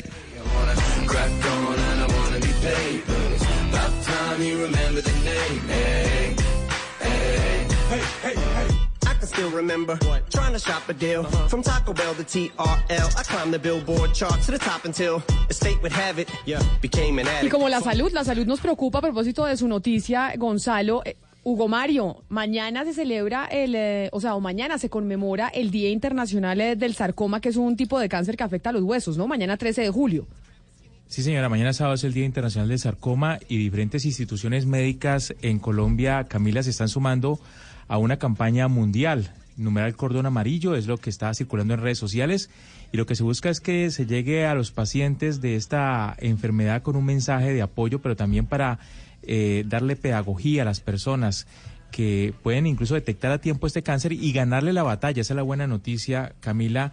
Son eh, dos eh, tipos de cáncer en los huesos. Uno, en los huesos eh, primarios, tumores que afectan los tejidos óseos, en huesos como la tibia, el fémur y el húmero. Y otro secundario que es metásti- metástico que se presenta en huesos cortos, en las vértebras, en la pelvis, en huesos de diferentes características de la estructura del cuerpo. Así, Camila, que mañana es el día del sarcoma y esta campaña ya ha comenzado en redes sociales. Pero además esta campaña que entiendo lo que busca es sensibilizar a la población en general sobre la importancia del diagnóstico oportuno de esta enfermedad. ¿Usted, doctor Pombo, sabe cómo se diagnosticaría el, eh, el, di- el sarcoma o no? Yo no tengo ni idea. No, ni idea. Por No, eso, na- ni, ni la más mínima idea. pues, lo que entiendo es que lo que buscan es que entendamos y que, y que sepamos cómo, que, que cuáles son los síntomas, por qué es importante que se diagnostique en el momento adecuado y por eso nos atiende hasta ahora el oncólogo, el doctor eh, John Marulanda. Doctor Marulanda, bienvenido. Muy buenos días a todos. Doctor Marulanda, mañana se conmemora el Día Mundial del Sarcoma, pero ¿qué es? ¿Qué tipo de cáncer es este? El sarcoma en particular es un tumor primario, como bien lo dijeron. ¿Cómo sabe cómo se diagnosticaría el, eh, el, di- el sarcoma o no? Yo no tengo ni idea. No, ni idea. Por No, eso, no, ni, ni la más mínima idea. pues, lo que entiendo es que lo que buscan es que entendamos y que, y que sepamos cómo, que, que cuáles son los síntomas, por qué es importante que se diagnostique en el momento adecuado. Y por eso nos atiende hasta ahora el oncólogo, el doctor eh, John Marulanda. Doctor Marulanda, bienvenido. Muy buenos días a todos. Doctor Marulanda, mañana se conmemora el Día Mundial del Sarcoma, pero ¿qué es? ¿Qué tipo de cáncer es este? El sarcoma en particular es un tumor primario, como bien lo dijeron a todos. Doctor Marulanda, mañana se conmemora el Día Mundial del Sarcoma, pero ¿qué es? ¿Qué tipo de cáncer es este? El sarcoma en particular es un tumor primario, como bien lo dijeron, sustancia de este tipo de tumor que aparece en etapas muy tempranas, etapas de crecimiento en jóvenes. Y ante los niños, pues siempre tenemos que tener una sospecha cuando un niño empieza a cojear, a sentir dolor, dolor en las piernas, Eso- que lo despierta. Eso le iba a preguntar. Mm. Usted dice, este es un tipo de cáncer que, que da a edad temprana, es decir, en los niños. Uno, es decir, ¿cómo los papás pueden llegar a sospechar o cuáles son los síntomas que deben tener en cuenta para decir, oiga, tengo que llevar a mi hijo al médico porque podría esto estar pasando? Niños y jóvenes en general, en- alrededor de los 20 años y menos, hasta los 30 años pueden haber algunos picos, pero lo primero es que empiezan a sentir dolor. En general el cáncer se localiza en huesos largos. Muchos de ellos se localizan en las piernas, alrededor de las rodillas. Entonces los niños empiezan o a cojear o a manifestar algún tipo de dolor o la, ma- la mamá o el niño empiezan a sentir que hay una masa o que hay algo que está, dijéramos, eh, eh, duro, enrojecido, inflamado en, en la pierna, por ejemplo. Eh, muchas veces se confunden con lo que llaman dolores del crecimiento, pero hoy en día sabemos que los dolores del crecimiento no son excusa para llevar a consultar a un niño y que le tomen una radiografía. El primer diagnóstico es la radiografía, que da una sospecha muy alta de que existe un tumor maligno de hueso, posiblemente un osteosarcoma. Y el diagnóstico final siempre lo dará la biopsia. Doctor, ¿y cuáles son los factores que podrían potencializar el sarcoma? Es decir, antecedentes familiares que hay que tener en cuenta para, para saber si uno puede tener riesgo de poder tener este cáncer y cómo podemos evitarlo también. Pues en general dijéramos los factores, los factores que inciden son estar en etapa de crecimiento, ser una persona joven, aunque se presentan también otras tasas de incidencia de sarcoma en personas muy mayores. Pero en general dijéramos este tipo de síntomas en persona joven, eh, localizados, eh, persistentes, eh, nos tienen que nos tienen que hacer sospechar. Sí. Doctor Marulanda, hace algunos años la, la amputación de la extremidad era, digamos, la solución que había a la mano para los médicos, pero, pero con la, la ciencia y sus avances se ha logrado hacer algo más por estos pacientes. En- y en general en todo el cáncer, inclusive en el de mama, por ejemplo, que ya la mastectomía radical ha perdido mucho espacio. Aquí también, en los osteosarcoma, si tenemos un diagnóstico muy temprano, podemos acudir a, a tratamientos que pueden ser relativamente conservadores o a resecciones parciales. Ya cuando el carcinoma, dijéramos, se encuentra en un estadio un poco más avanzado, pues todavía tenemos que recurrir a la amputación del miembro. Pero pues lo deseable es descubrirlo de manera temprana para no ser tan agresivos. Claro, pero entonces por eso volvamos a ese tema de la identificación de manera temprana. ¿Cuáles son las alertas que tienen que tener los papás cuando ven a los niños con ciertos síntomas inmediatamente? Sobre todo que son síntomas que son persistentes. Ah, el está jugando y, eh, entonces eh, se lesionó jugando, pero resulta que hay un dolor que se volvió persistente, que ya está lejano al, trauma que sufrió. Entonces, lo que son, eh, por ejemplo, dolores nocturnos en las extremidades que no necesariamente vamos a, asociar con dolores de crecimiento, dolores, por ejemplo, en, en las extremidades, eh, abultamiento, enrojecimiento, a veces febrículas. En todo caso es persistencia de síntomas alrededor básicamente de los miembros, tanto de los brazos como de las piernas, más en las piernas, más alrededor de las, de, las rodillas. En general ese tipo de dolores que persisten o de molestias que persisten, ya sean por masa o por dolor, nos tienen que llevar a consultar inmediatamente, sobre todo porque estamos en una persona todavía en etapa de crecimiento. Doctor Marulanda, ¿qué tan frecuente es este tipo de cáncer en Colombia? Usted, usted eh, trabaja con el Instituto Colombiano contra el Cáncer. Eh, en, en Colombia, ¿qué tan frecuente es? No es un tumor, no es un tumor, no es un cáncer muy frecuente. Eh, poco más de 100 casos eh, se documentan fácilmente, pero de los tumores óseos, eh, dijéramos el más frecuente es, es el, el osteosarcoma. y sabemos que claramente en un diagnóstico temprano con todos los signos que he dicho, sobre todo por la etapa de crecimiento que menciono y en personas jóvenes, pues dijéramos, no tiene que llegar a soluciones tan radicales como la, como la amputación si podemos actuar rápidamente. Pues doctor, ¿y en Colombia ustedes tienen las estadísticas de cuántas personas han sido diagnosticadas con esta enfermedad, con este tipo de cáncer de sarcoma? ¿Cuántos niños? No, la, la, la, la, la prevalencia no. La prevalencia es que, por ejemplo, en niños eh, menos es menos del 5%. Eh, sabemos que, por ejemplo, los niños tienen más o menos 2.200 casos nuevos entre niños y niñas y menos del 5 o 10% de los casos son tumores óseos y de estos siguen siendo más frecuentes los, los, los, los osteosarcomas, que son más de la mitad de los tumores malignos de hueso. Pues ya saben entonces ustedes que el cordón, hashtag cordón amarillo, que es lo que van a estar viendo en las redes sociales, es esta campaña que lanzó la Fundación Santa Fe contra, pues, para concientizar a la gente para que se diagnostique de manera temprana este tipo de cáncer, el sarcoma, que es un cáncer en los huesos que da principalmente a los menores, a los niños. Doctor John Marulanda, mil gracias por haber estado aquí con nosotros. Feliz resto de día. No, ustedes muchas gracias. Bueno, muy amables. Camila, le tengo un dato muy interesante que te- nos llega desde el Centro de Enfermedades y Control y Prevención de los Estados Unidos, porque publicó una lista de cómo han mejorado los números en cuanto al cáncer.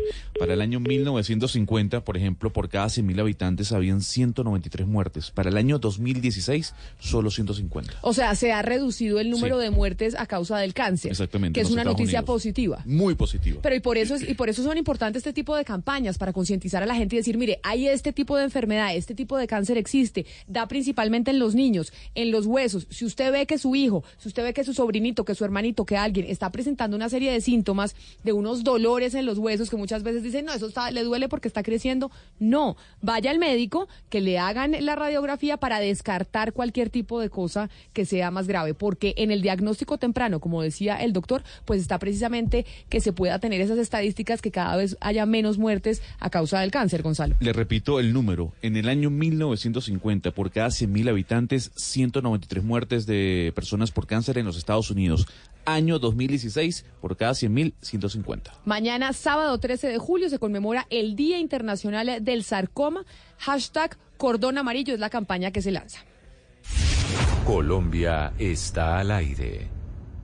Para practicantes y aficionados, profesionales y fanáticos, los deportes en Mañanas Blue. Was crowned a king. Felt the wind underneath my wings. I've been high and I've been low. Played the fool and the star of the show. Gone along for a wild ride.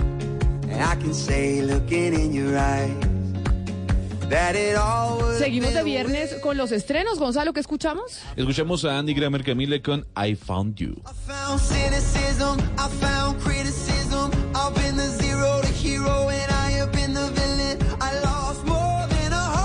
yo con su estreno le vuelvo a tocar un tema del que hemos venido hablando desde hace mucho tiempo ya aquí en Mañanas Blue, porque Ah. somos abanderados del fútbol femenino. Sí, señor, sí, señor. Este, y yo le puedo garantizar, poniendo las manos en el fuego, que somos el programa de radio que más habla de fútbol femenino en Colombia. Eh, de eso estamos claros, de Ah, eso sí, no hay señor. ningún tipo de duda. Exacto, y por eso le tengo una gran noticia. Por no decir que el único. Por no decir que el único, exactamente, Hugo Mario, por no decir que el único, pero eso sabe que se, va a ver la importancia del fútbol femenino en un, en un, en un tiempo corto. Mire lo que pasó en Estados Unidos. Por eso ustedes que me decían, ay, no hable del fútbol femenino, que es que eso no vende, que no es que, meta, que lo que vende son los hombres. no, no, no, sí la Camila respaldaba en dijo eso, eso, 100%. Nadie dijo eso. A propósito de ese tema, Camila, ¿usted escuchó el discurso de la capitana del equipo de Estados Unidos? Claro que sí, de la señora Le quiero contar que, no, pero le quiero contar que nunca en la vida yo había escuchado un discurso tan magistral como ese discurso. No, bueno, tampoco La así, ¿no? política y el Tampoco humor. no, no exagerado ahora. La que es el política mejor discurso del la mundo de la política. Es una cosa sea, Mandela se quedó en espectacular. pañales. No, sí, no, no, no, por favor. Ese discurso es espectacular. Bueno, es que ustedes no lo han escuchado. Ese No. Ah, discurso bueno, es espectacular. No, para Sinceramente, de verdad, de verdad. Ahí Pero- van a poner una plaquita como la de I Have a Dream. A la de No, Rápido, ¿y sabe pero una No, no, rockstar, no, eso No, sí. no, habló de la inclusión, super habló de la inclusión, habló del tema de género, habló del tema racial, habló de la política. De verdad es una cuestión. inter- Y le Mire. dijo a, a- a Trump, Mire. no voy hasta allá. Y fue en Nueva York el discurso de esa- de- del equipo de Estados Unidos que quedó campeón mundial de, de- de fútbol femenino en, en Francia. Pero mire, Sebastián Vargas, que es periodista deportivo, así que cubre los hombres y solo los hombres y solo los hombres, aquí lo, lo obligamos a, lo obligamos a cubrir Entre a las comillas, mujeres. No, suena, suena feo, suena sí, suena feo, mal, sí. no. Pero no, usted se va a volver, usted es el más experto ahora en fútbol femenino. Sí, le hemos cogido cariño. Ah, sí, señor, Sí. y le va a tener que coger más cariño. Gonzalo, cójale cariño. Hay una noticia importantísima en torno al eh, fútbol femenino y es que tenemos una jugadora colombiana que se va para el Atlético de Madrid, Sebastián. Sí. Lacey Santos juega en Independiente Santa Fe. Incluso se le va a hacer una especie de partido de despedida. Santa Fe pidió adelantar el clásico ante Millonarios de la Liga Femenina.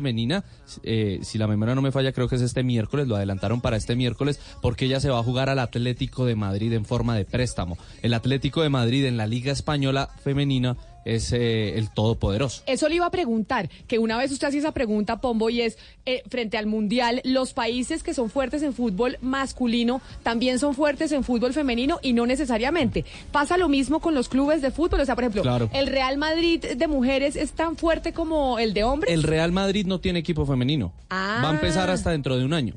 Y el, En- at- el en la Atlético Liga- de Madrid es el más, o sea, el Atlético de Madrid en mujeres es, es el el Real número Madrid uno. de hombres. Y en el eh, fútbol masculino es el número tres, después del Barcelona y el, eh, el Real Madrid.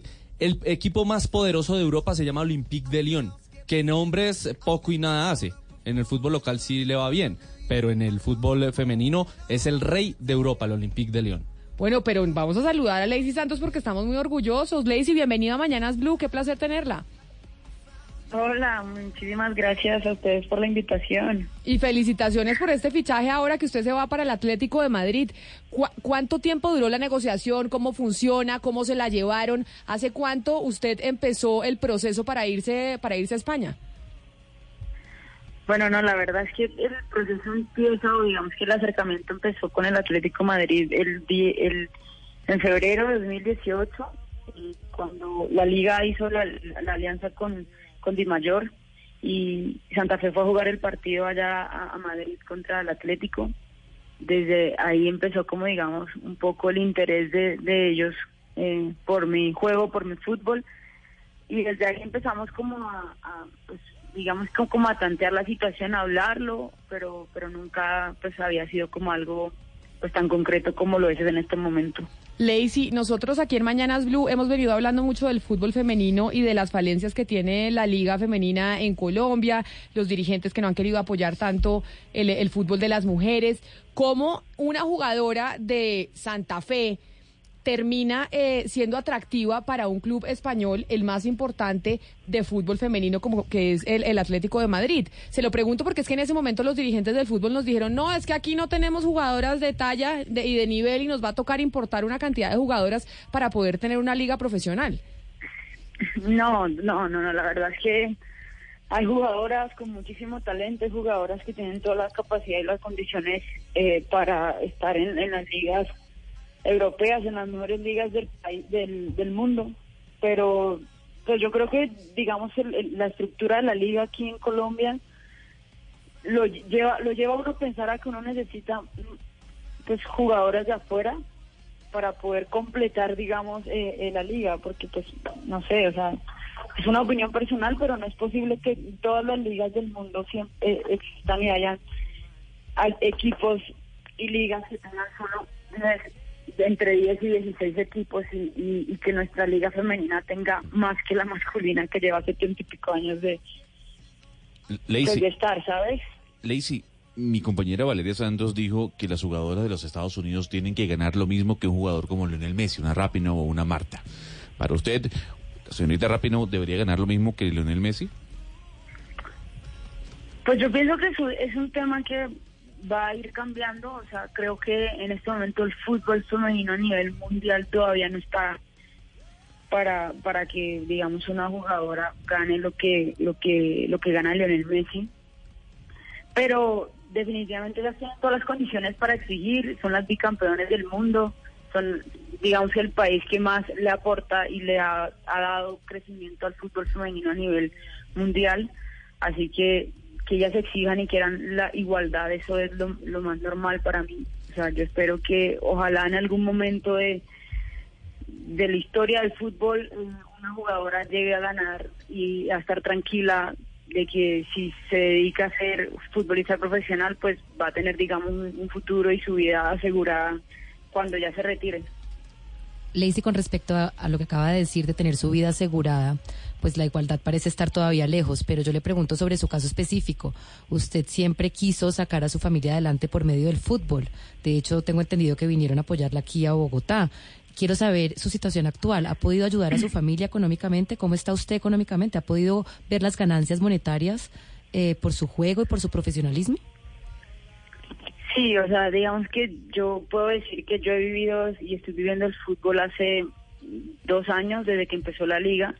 Yo seguí con el contrato con Santa Fe incluso cuando la liga no estaba y mi familia obviamente eh, pues ha estado bastante tranquila con el tema.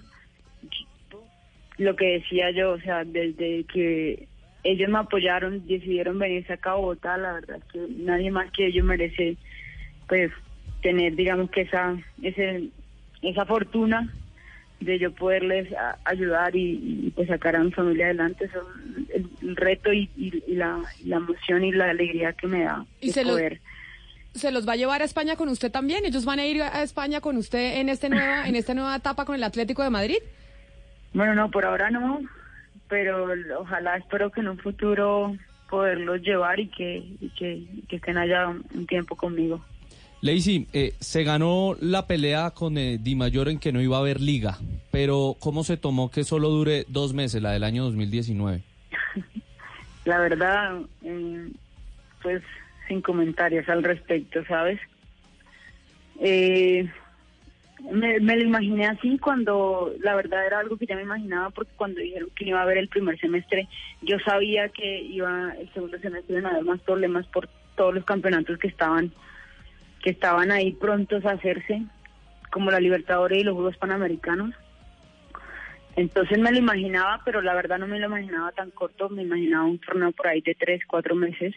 Y la verdad es, me parece que es algo improvisado, es algo que, que se hace de pronto sin una estructura tan clara lo que se debería hacer. Y yo pienso que ese es el cambio que debe haber en Colombia, donde realmente se haga algo que, que, ayude a crecer y que, y que más allá de todo, pues siempre se encuentre y busque el beneficio del crecimiento del fútbol femenino en Colombia. Lacey, usted dice que usted vive del fútbol, nos está contando, yo le estoy ayudando a mi familia y vivo del fútbol desde hace dos años cuando me vine a Bogotá.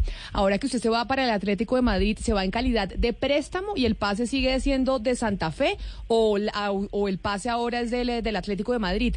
¿Esto, ¿Esto en el fútbol femenino funciona exactamente igual que con el fútbol de hombres? Sí, funciona exactamente igual, pero la verdad eso no suele darse mucho en el fútbol femenino, sino más bien casi siempre los clubes contratan a las jugadoras cuando ya están libres. Y digamos que en mi caso también es como bastante como eh, es una excepción la verdad, es poco que pasa en el fútbol femenino, pero al final pues voy a terminar todavía pues Santa Fe va a ser dueño de mi pase, dueño de, pues, de mis derechos y eso y, pues el Atlético simplemente pues me va a prestar y, y voy a estar allá por ahí yo creo que un año o dos años. Lacey, eh, usted va a ser una de las figuras de Colombia. La selección colombiana femenina está clasificada a los Panamericanos de Lima. ¿Usted cómo va a ser? ¿Cuándo empieza la temporada española femenina? ¿Cómo va a ser para poder ir a Panamericanos si tiene que pedir permiso? ¿No se le cruza? Eh, sí se me cruza porque la- el Atlético empieza la pretemporada el 22, pero pero ya pues ya todo está hablado para yo poder eh, incorporarme con el equipo cuando regrese los Juegos Panamericanos, Lacey, independientemente de la fecha. hay algo que me llama la atención y es que cuando uno habla con los jugadores de fútbol hombres, pues uno sabe evidentemente que, que a todos los niños cuando son chiquitos hombres les gusta jugar fútbol y juegan fútbol en el colegio y juegan fútbol en el barrio con los primos, pero no digamos, no es un deporte tanto y un juego que, eh, que las mujeres pues se les pusiera sobre la mesa constantemente. Lo digo yo en mi caso, yo en mi, a mí nunca me pusieron a jugar fútbol. ¿Usted cómo empezó a jugar fútbol y cómo le empezó a gustar? Desde chiquita, ¿sabes? Como que eh, la verdad es que me acuerdo, mi recuerdo de chiquita es siempre estar jugando fútbol y siempre estar detrás de mi hermano, esperando a que él me dejara jugar con sus amigos. Mi papá jugó fútbol de una manera aficionada y eso, y mi familia siempre ha sido muy futbolera, entonces más allá de eso como que para mí también fue un, un, un tema y muy normal en, en- en mi diario vivir y, y desde chiquita, no sé, me gustó, me apasionaba, quería y desde muy chiquita sabía por ahí a los 10 años, 11 años, 12 años que quería ser futbolista profesional, que era mi sueño ser eso. Lacey, seguramente usted era mejor que su hermano y que todos los, los niños Pues con los que usted creció, ¿qué decían de verla así con ese talento? ¿Cómo reaccionaban Bueno, ellos a- al, ver seguramente que eh, usted les era- ganaba a era- todos? sí era un tema bastante eh, como delicado porque pues, digamos que yo vengo de la costa, es un- eh, para nadie es un secreto que es una región bastante machista y que vieran que yo jugara con mi hermano y que vieran que yo jugaba más que mi hermano, siempre se la montaban a él. Entonces llegó un momento donde él me dejó, ya no me invitaba y no me dejaba jugar. Porque usted le ganaba a él y a todos los amigos. Porque, sí, porque se la montaban a él. Lacey, ¿y usted juega de qué? ¿Cuál es su posición? Volante 10. Volante 10, bueno, armador. Eso se dice Sí, armador, claro. volante creativo. Volante creativo. Pues Lacey, vamos a estar pendiente de sus partidos en el Atlético de Madrid. Qué dicha saber que una colombiana se va a jugar en, eh, en el mejor equipo de fútbol femenino en España, una liga eh, importante del fútbol femenino. Y en España sí, o sea, sí llenan estadios. En Sí, el España. Atlético ha le- llenado el Wanda claro, Metropolitano. O sea, que ah, para que después Gonzalo diga, no, es que el fútbol femenino nadie lo va a ver, es que a las mujeres no las ven jugar, para que usted vea que sí. Lacey, estamos orgullosísimos de usted. Qué placer haberla tenido con nosotros y muchísima suerte. Que le vaya divinamente allá en Ay, el Atlético de Madrid y a vivir feliz en España, que acá, mire, el, el doctor Pombo está tramitando pasaporte para irse a España, o sea que más de uno quisiera estar como usted yéndose a vivir a Madrid. Ay, muchísimas gracias. Gracias por todo el apoyo que siempre le brindan al fútbol femenino. Ah, eso sí, nosotros aquí somos del fútbol femenino. Lacey Santos, mil gracias por haber estado con nosotros. Feliz resto de día. Bueno, lo mismo. Muchas gracias. Sebastián, Mañana empieza la Liga Colombiana.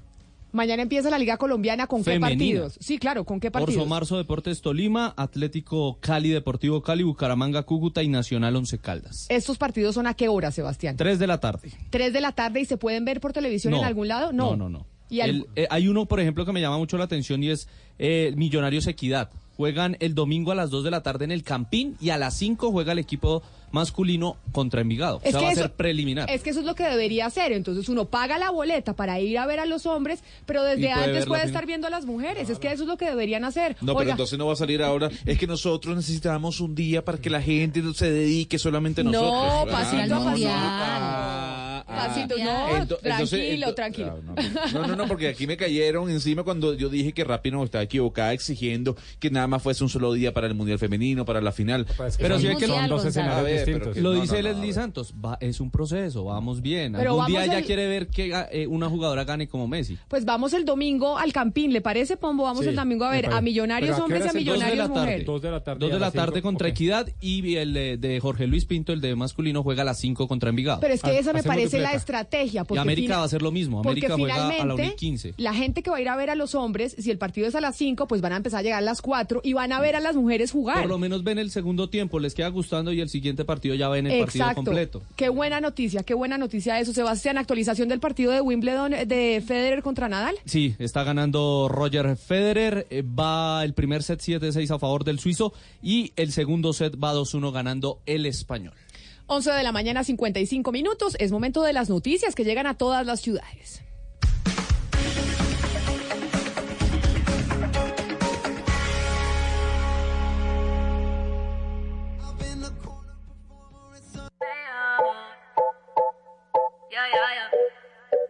Si tuviera un dólar cada vez que tú me dices que me amas, estaría tomándote con la reina Isabel.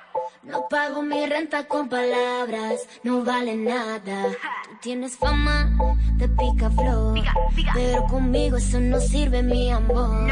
Tengo entrenado el corazón y tus promesas no me llaman la atención.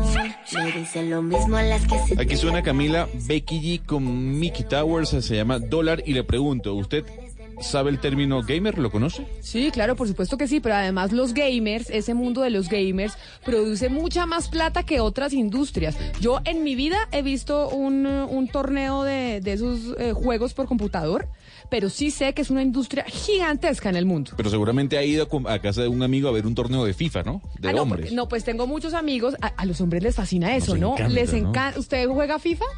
En época... Soy súper hombre, pero no me gusta. No, no, no, no, Gonzalo ya pero le está sí tengo- mirando la cosa. No, pero sabe que sí tengo muchos amigos que sobre todo en época de mundial y todo, uno de los planes es reunirse en la casa de alguno a jugar FIFA. Sí. Y además es que ahora los juegos son súper reales, o sea, Cristiano Ronaldo parece Cristiano Ronaldo de verdad ahí en la pantalla. Bueno, y además uno en los 90 jugaba mucho Super Nintendo, Nintendo 64. Joana, ¿usted es gamer? Pues no a ese nivel, pero sí me gusta jugar algunos videojuegos, tengo Switch y él me gusta todo lo que tiene que ver con Mario.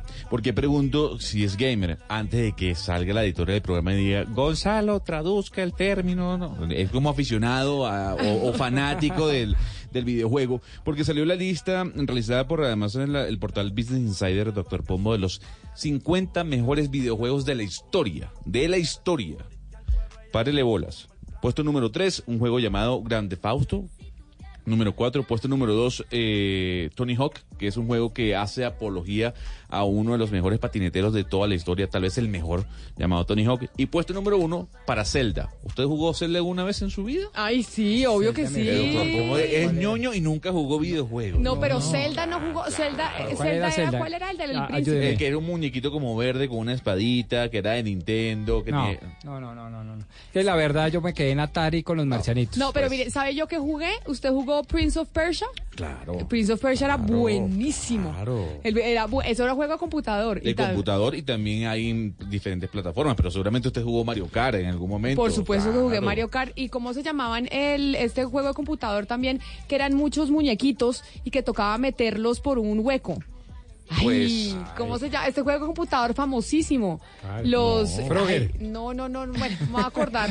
O sea, oiga, yo les voy a hacer una pregunta. Si yo les hablo de telebolito, usted no tiene ni idea. Telebolito, ni idea. No, a ver, va. ¿Pero qué año, de, de qué año está Antes hablando? del Atari, fue el predecesor del Atari. Era, eh, es que no sé cómo explicarlo, era una bolita, pues era muy sencillo, es que es muy difícil de explicar, pero fue antes de...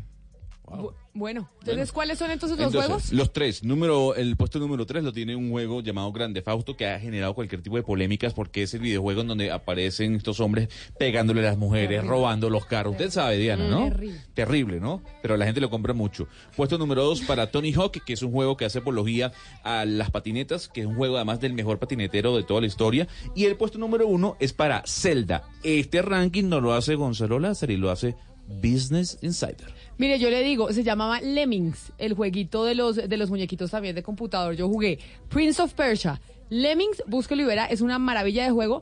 Jugué obviamente también Buscaminas, pues porque ese sí lo jugamos todos, Pues, que se venía claro, en el computador. claro, claro. El eh, Buscaminas, Culebrita. Pero Buscaminas era bastante aburrido. No, ¿no? a mí me gustaba. Cuando, pues, lo que pasa es que le tocaba pensar, ¿no? En el Buscaminas. No, para eso Porque- Para eso, para eso estaba Esa es la nueva solitario. frase de Keynes, ¿no? Pa- para eso estaba solitario, para no pensar.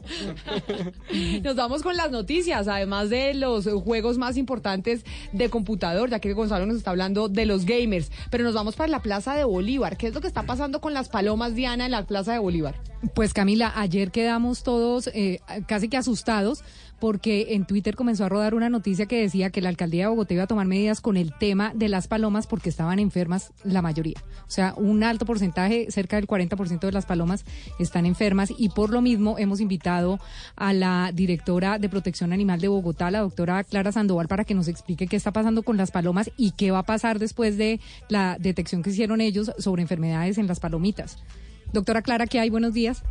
Muy buenos días, un saludo para todos y para los oyentes. Sí, nosotros venimos haciendo un trabajo con las palomas de la plaza y de Bogotá hace ya más de un año, donde hicimos un diagnóstico con especialistas veterinarios, biólogos, sociólogos, etcétera, acerca de la sobrepoblación de palomas en la plaza y encontramos que pues evidentemente hay una sobrepoblación y que esa sobrepoblación crece y se aumenta en la medida en que hay más oferta alimenticia. Es decir, que hay una relación muy estrecha entre la sobrepoblación de las palomas y la sobreoferta alimenticia que se da en la Plaza de Bolívar con la venta de maíz. Y esta sobrepoblación causa eh, bastante afectación en la salud de las palomas, en la ta- también hay una afectación en la bifauna silvestre propia de Bogotá, la torcaza, eh, el colibrí, etcétera. También hay una posible afectación de la salud pública de las personas que permanecen alrededor de la plaza, hay una afectación en la infraestructura, pero digamos que dentro del instituto lo que más nos eh, interesa a nosotros es que hay un deterioro de la condición de la paloma de plaza allí. Eh, esta sobrepoblación pues permite que las enfermedades eh, que tienen ellas, que no son pocas, pues se transmitan de manera muy rápida. Nosotros entre el año pasado y este hemos analizado 469 palomas. Pensamos al principio que había un problema en el 40% de ellas, pero ya después del estudio encontramos que el 52% de las palomas de la plaza están enfermas, están en malas condiciones de salud por la sobrepoblación, pero también por los efectos de la alimentación a base de solamente maíz. place El, alime- el maíz es un alimento que le aporta energía, pero un poco nivel de proteína, es decir, que están desnutridas.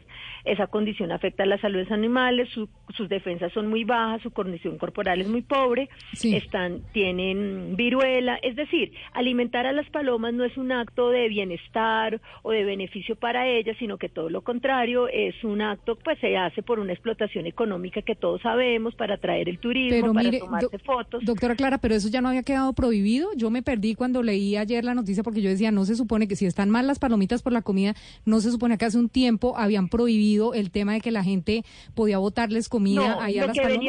Lo que veníamos haciendo hace más de un año era toda la sensibilización, la educación, porque en el concepto de las personas está, si yo quiero un animal le doy comida, punto. Entonces venimos haciendo toda una tarea de, reconversión laboral del IPES con los vendedores de maíz, hace más de un año, con los ciudadanos para enseñarles que no deben darle de comer a las palomas, pero hoy finalmente lo que se dice es, está prohibida la venta de maíz en la Plaza de Bolívar, eh, ya como tomando acciones más más fuertes para que realmente las personas entiendan que puede ser un problema para que está siendo un problema para las palomas pero no solamente para ellas sino para nuestra las aves propias de Bogotá porque es que las palomas son introducidas Sí. pero las aves propias de Bogotá están siendo desplazadas Sí, pero, pero mire, doctora Clara, en términos generales, ¿qué va a pasar con las palomas? Porque la gente siempre dice, cuando ustedes sacan una paloma de allá, eso se arma un revuelo y hasta hay protestas. ¿Qué va No, a pasar con eh, las palomas de aquí en adelante? Y si esas enfermedades que tienen las palomas se eh, van a pueden contagiar otros animales, pueden contagiar personas, los niños que les dan comida. ¿Qué va a pasar con las palomitas de la Plaza Bolívar? Bueno, ¿qué hemos hecho? Nosotros estamos recogiendo, eh, todas las semanas nosotros recogemos palomas de la Plaza de Bolívar, hemos recogido ya 470 y tenemos un centro de atención de palomas. ¿Qué pasa con ellas? Lo que nosotros buscamos con estas actividades no es acabar con las palomas o que ya no existan, van a seguir habiendo palomas en la plaza, lo que queremos es disminuir la sobrepoblación, esa concentración excesiva que se da por la venta de maíz. Entonces, ¿qué es lo que nosotros, eh, lo que va a pasar con ellas y lo que esperamos que pase es que se disminuya esa concentración que hoy hay, que es altísima, y que las palomas puedan volver a sus comportamientos naturales. Hoy ellas hacen los nidos con basura, con pelo, con cables. Entonces, lo que queremos es que puedan volver a sus comportamientos naturales y que puedan alimentarse de, de semillas, de gusanos, de insectos, de frutos de los arbustos que encuentran en cualquier espacio verde de Bogotá. Ah, perfecto. No, doctora Clara, muchísimas gracias de verdad por la información y vamos a estar súper pendientes de qué va a pasar con las palomas, cómo les va con, con las nuevas semillas y cómo le va también a los vendedores con esto de tomar conciencia de que definitivamente les están haciendo es un daño a las palomitas de la Plaza de Bolívar. Bueno, muchas gracias. ¿Qué iba a decir usted, Joana? Diga. No, no, no, no, es que ahorita estaba leyendo la noticia con la que vamos a seguir, pero también el tema de las palomas, aparte de la pedagogía que han llevado a cabo durante estos meses, también podría ser parte enseñarles a los vendedores qué tipo de alimento darles a estos animales. eh, pues porque los vendedores van a decir que esa es su fuente eh, de ingresos y se resistirán a abandonar la plaza, ¿no? Siempre se resisten, por eso no han podido salir de ahí. Entonces, se no sé si sea una alternativa también en esa pedagogía enseñarles que no es el maíz, sino otro tipo de alimentos y cómo suministrárselo. Pues, pues ojalá aprendan porque Camila, las imágenes sí son bien... eh, eh, a mí me dieron susto las imágenes. Uno ve las palomitas y de verdad sus, sus paticas completamente inflamadas, sus caritas destrozadas, de verdad. Ya Por eso- es una cosa de verdad de salud pública. Por eso es, es importante, pues, porque, la- porque sí es un plan ir a la Plaza de Bolívar a darle maíz a las palomas. Y si mucha gente va los domingos y los sábados en Bogotá a recorrer la carrera séptima que pues está peatonalizada, a comprar cositas por ahí y a darle eh, maíz a las palomas. Pero entonces es, se puede seguir haciendo ese plan, pero no le dé maíz a las palomas porque está, las está enfermando y está enfermando y evitando y ahuyentando otras aves del, del ecosistema de la capital. Es lo que yo le entendía a la doctora Clara Lucía Sandoval. Pero además de eso, Joana, tenemos noticias de Bogotá. ¿Qué fue lo que pasó con una mujer que resultó eh, afectada porque le iban a acosar sexualmente? ¿En dónde y por qué? Ella iba en una bicicleta por Bosa y ella siente que un hombre le toca la cola. Este hombre iba en una motocicleta y ella se percata que él la está tocando y entonces empieza ahí una situación irregular en la que en la que ella termina siendo arrastrada por el señor de la moto, termina gravemente herida, pero la historia la tiene Diana Camacho. La víctima cuenta que se movilizaba por una vía de la localidad de Bosa cuando sintió que la perseguía una motocicleta. Andrea Pinzón, víctima. Cuando yo volteo porque venía de la ciclovía, sentí que me cogieron muy duro la cola. Yo empecé a gritar, no había gente, me, me arrastraron como seis árboles a la velocidad de la moto y me empujaron hacia el andén con la velocidad en que venía eh, la moto. Pues la cicla frena, automáticamente yo salgo volando. Sufrí varias lesiones, lesión en el codo derecho, el hematomas en la cara, hematomas en las piernas y una incapacidad de 45 días por medicina legal. Pero cuenta que no es el único caso en el que las biciusuarias se han visto acosadas sexualmente. Sí, realmente hay más personas, como yo los puse viralmente, hay muchas personas que han publicado que hay, eh, pasan motociclistas y las acosan sexualmente o las agreden y las manosean y siguen derecho. Según las cifras de los expertos, al día se registran en promedio cerca de 11 casos de acoso callejero en Bogotá. Diana Camacho, Blue Radio. Gracias, Diana. Y seguimos con noticias de Bogotá, Joana, a las 12 del día, 8 minutos que tienen que ver con la terminal de transportes. ¿Por qué vamos a hablar de la terminal de transportes? Pues la terminal será la encargada de nueve zonas para parqueadero en Bogotá. Estas zonas son parte del espacio público que el distrito ha destinado para el servicio de parqueo. Luis Fernando Costa. Compañeros, los saludo desde el centro de la ciudad, justamente porque el Departamento Administrativo de la Defensoría del Espacio Público entregó la sesión básicamente de varios espacios en la ciudad para que la terminal de transporte los administre como estacionamientos eh, para vehículos, para que los administre como parqueaderos. De ahora en adelante estos estacionamientos contarán con una administración que va a garantizar una mejoría física de este sector, dijo la terminal de transportes que el objetivo es poder brindar un servicio de calidad a la ciudadanía y evitar que espacios públicos que fueron de alguna manera usufructuados por particulares ilegalmente, hoy con el recaudo de esa administración se pueda garantizar el mantenimiento y la mejora de los mismos. Justamente ha podido conocer eh, Blue Radio que varios de los estacionamientos o espacios públicos que estarán entregados eh, como sesión por parte del DADEP a la terminal de transportes. Están ubicados eh, en el norte de Bogotá, en la calle 127 con carrera 21, en el sector de Alhambra, en la 114 con carrera 45. También habrá otros en la zona de San Andresito, esto en la calle novena con carrera 37 y por supuesto también en el sector de Modelia. Recordemos que esta es una zona de impacto porque en esa zona del occidente de la ciudad también se desarrollan, por ejemplo, eh, los denominados rumbeaderos. Otro punto de la ciudad, por supuesto, será también la carrera 19 con 136, pero la mayoría de esos espacios físicos van a estar entregados a la terminal de transportes para que funcionen eh, parqueaderos en, en el norte de Bogotá. Les contamos toda esta información desde el centro de la ciudad. Nos despedimos eh, para Mañanas Blue con Colombia está al aire. Mil gracias, son las 12 del día, 10 minutos y bueno, es momento entonces de conectarnos ahora con el resto del país, con Medellín, Cali, Barranquilla y con todo Colombia a esta hora.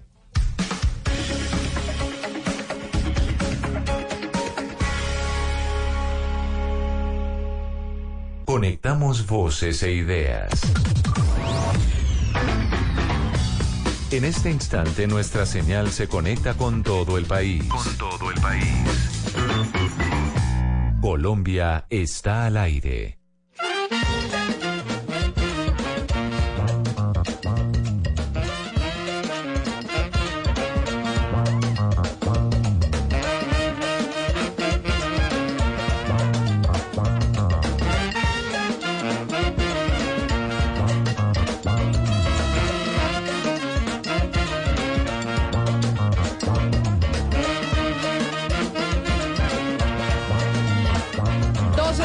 11 minutos. Empezamos una hora más aquí en Mañanas Blue. Estamos de viernes y los viernes tenemos estrenos musicales. Y hoy más que nunca es importante hablar de los estrenos musicales porque precisamente nuestro tema tiene que ver con la industria musical y su relación eh, con la radio, Gonzalo.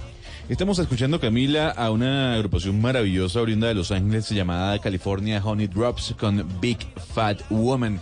Y hay que decir, más allá del tema musical, en el cual nos vamos a adentrar durante casi 50 minutos, que la noticia de último momento nos llega desde la Florida, y es que Ricardo Bofil, el expreso político y además fundador del Comité Cubano Pro Derechos Humanos, acaba de fallecer. Así lo reporta el nuevo Gerald.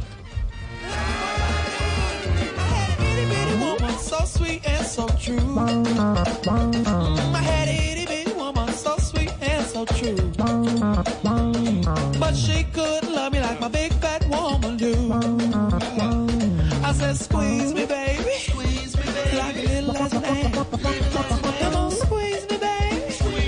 Los oyentes que nos se comunican con nosotros al 316-415-7181. Vamos a hablar o estamos hablando hoy nuevamente del tema de la payola. ¿Y por qué vamos a hablar una vez más del tema de la payola? Hemos tratado este tema, doctor Pombo, dos veces aquí en Mañanas Blue cuando Colombia está al aire.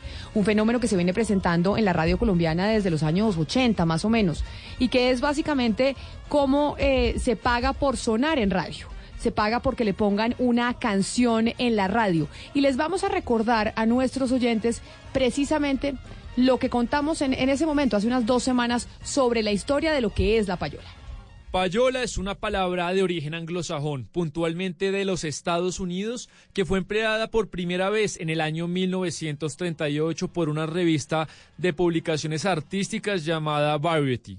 Hay una teoría sobre el origen de la palabra que dice que payola es una contracción de la palabra pay, que significa pago. Esta práctica perversa entre músicos y emisoras es tan antigua como la misma radio. En los años 40 la palabra se popularizó en los Estados Unidos y se creó el formato en las emisoras del Top 40, de las mejores canciones, lo que aumentó los incentivos de la payola. Se intentó entonces regular poniendo un tope máximo de dos reproducciones por canción al día. Ya en 1960 se conoció el primer gran caso de impacto mediático. El destacado locutor Alan Freed, que trabajaba para la emisora neoyorquina Wins, fue acusado junto con otras siete personas por haber aceptado sobornos para poner canciones al aire por la suma de 2.500 dólares. Terminó aceptando los cargos y nadie lo volvió a contratar. En 1968 fueron acusados varios locutores de estaciones de radio en español, Rafael Díaz Gutiérrez, Freddy Báez e Hipólito Vega. Báez fue condenado por payola y perjurio, fue multado con 500 dólares y encarcelado por seis meses. Esta fue la primera condena por payola en la historia. En los 70 la práctica se tornó más peligrosa debido a que se pagaba con prostitutas, marihuana y cocaína. Y en los 80, después de varios escándalos en emisoras importantes, el senador Al Gore llevó al Senado varias investigaciones para ponerle fin. En 1998, el Departamento de Justicia de los Estados Unidos inició la primera gran investigación desde el gobierno central. Ha sido una pelea muy difícil de ganar. Desde hace 85 años que se creó el Acta de Comunicación Federal de los Estados Unidos, el cual fue reformado en 1960 para incluir a la payola como nuevo delito federal. Pero la práctica todavía existe, para bien o para mal. Pues ahí estaba Gonzalo la definición de la payola para que los oyentes sepan exactamente de lo que estamos hablando. Y yo le comentaba empezando el programa si debería o la pregunta que le hacemos a los oyentes si debería regularse, si ya acá en Colombia no está regulada, es decir, es como una línea gris, pero sí es eh, antiético, pensaría uno, hoy en Colombia, que un eh, disc jockey cobre por poner una canción en radio. En Venezuela ocurrió algo muy, muy fascinante que fue el uno por uno. Eh, y lo, fue una ley que promulgó Hugo Chávez en ese momento, que por cada canción anglosajona hubiese una canción venezolana o nacional.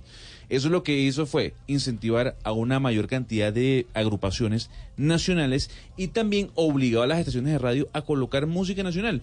No se necesitaba cobrar, tú necesitabas contenido. Entonces, creo que eso que fungió en su momento, que, o que formalizó el presidente Hugo Chávez del uno por uno, creo que bajó mm, con creces el, el hecho de la, de la paga de la payola en Venezuela.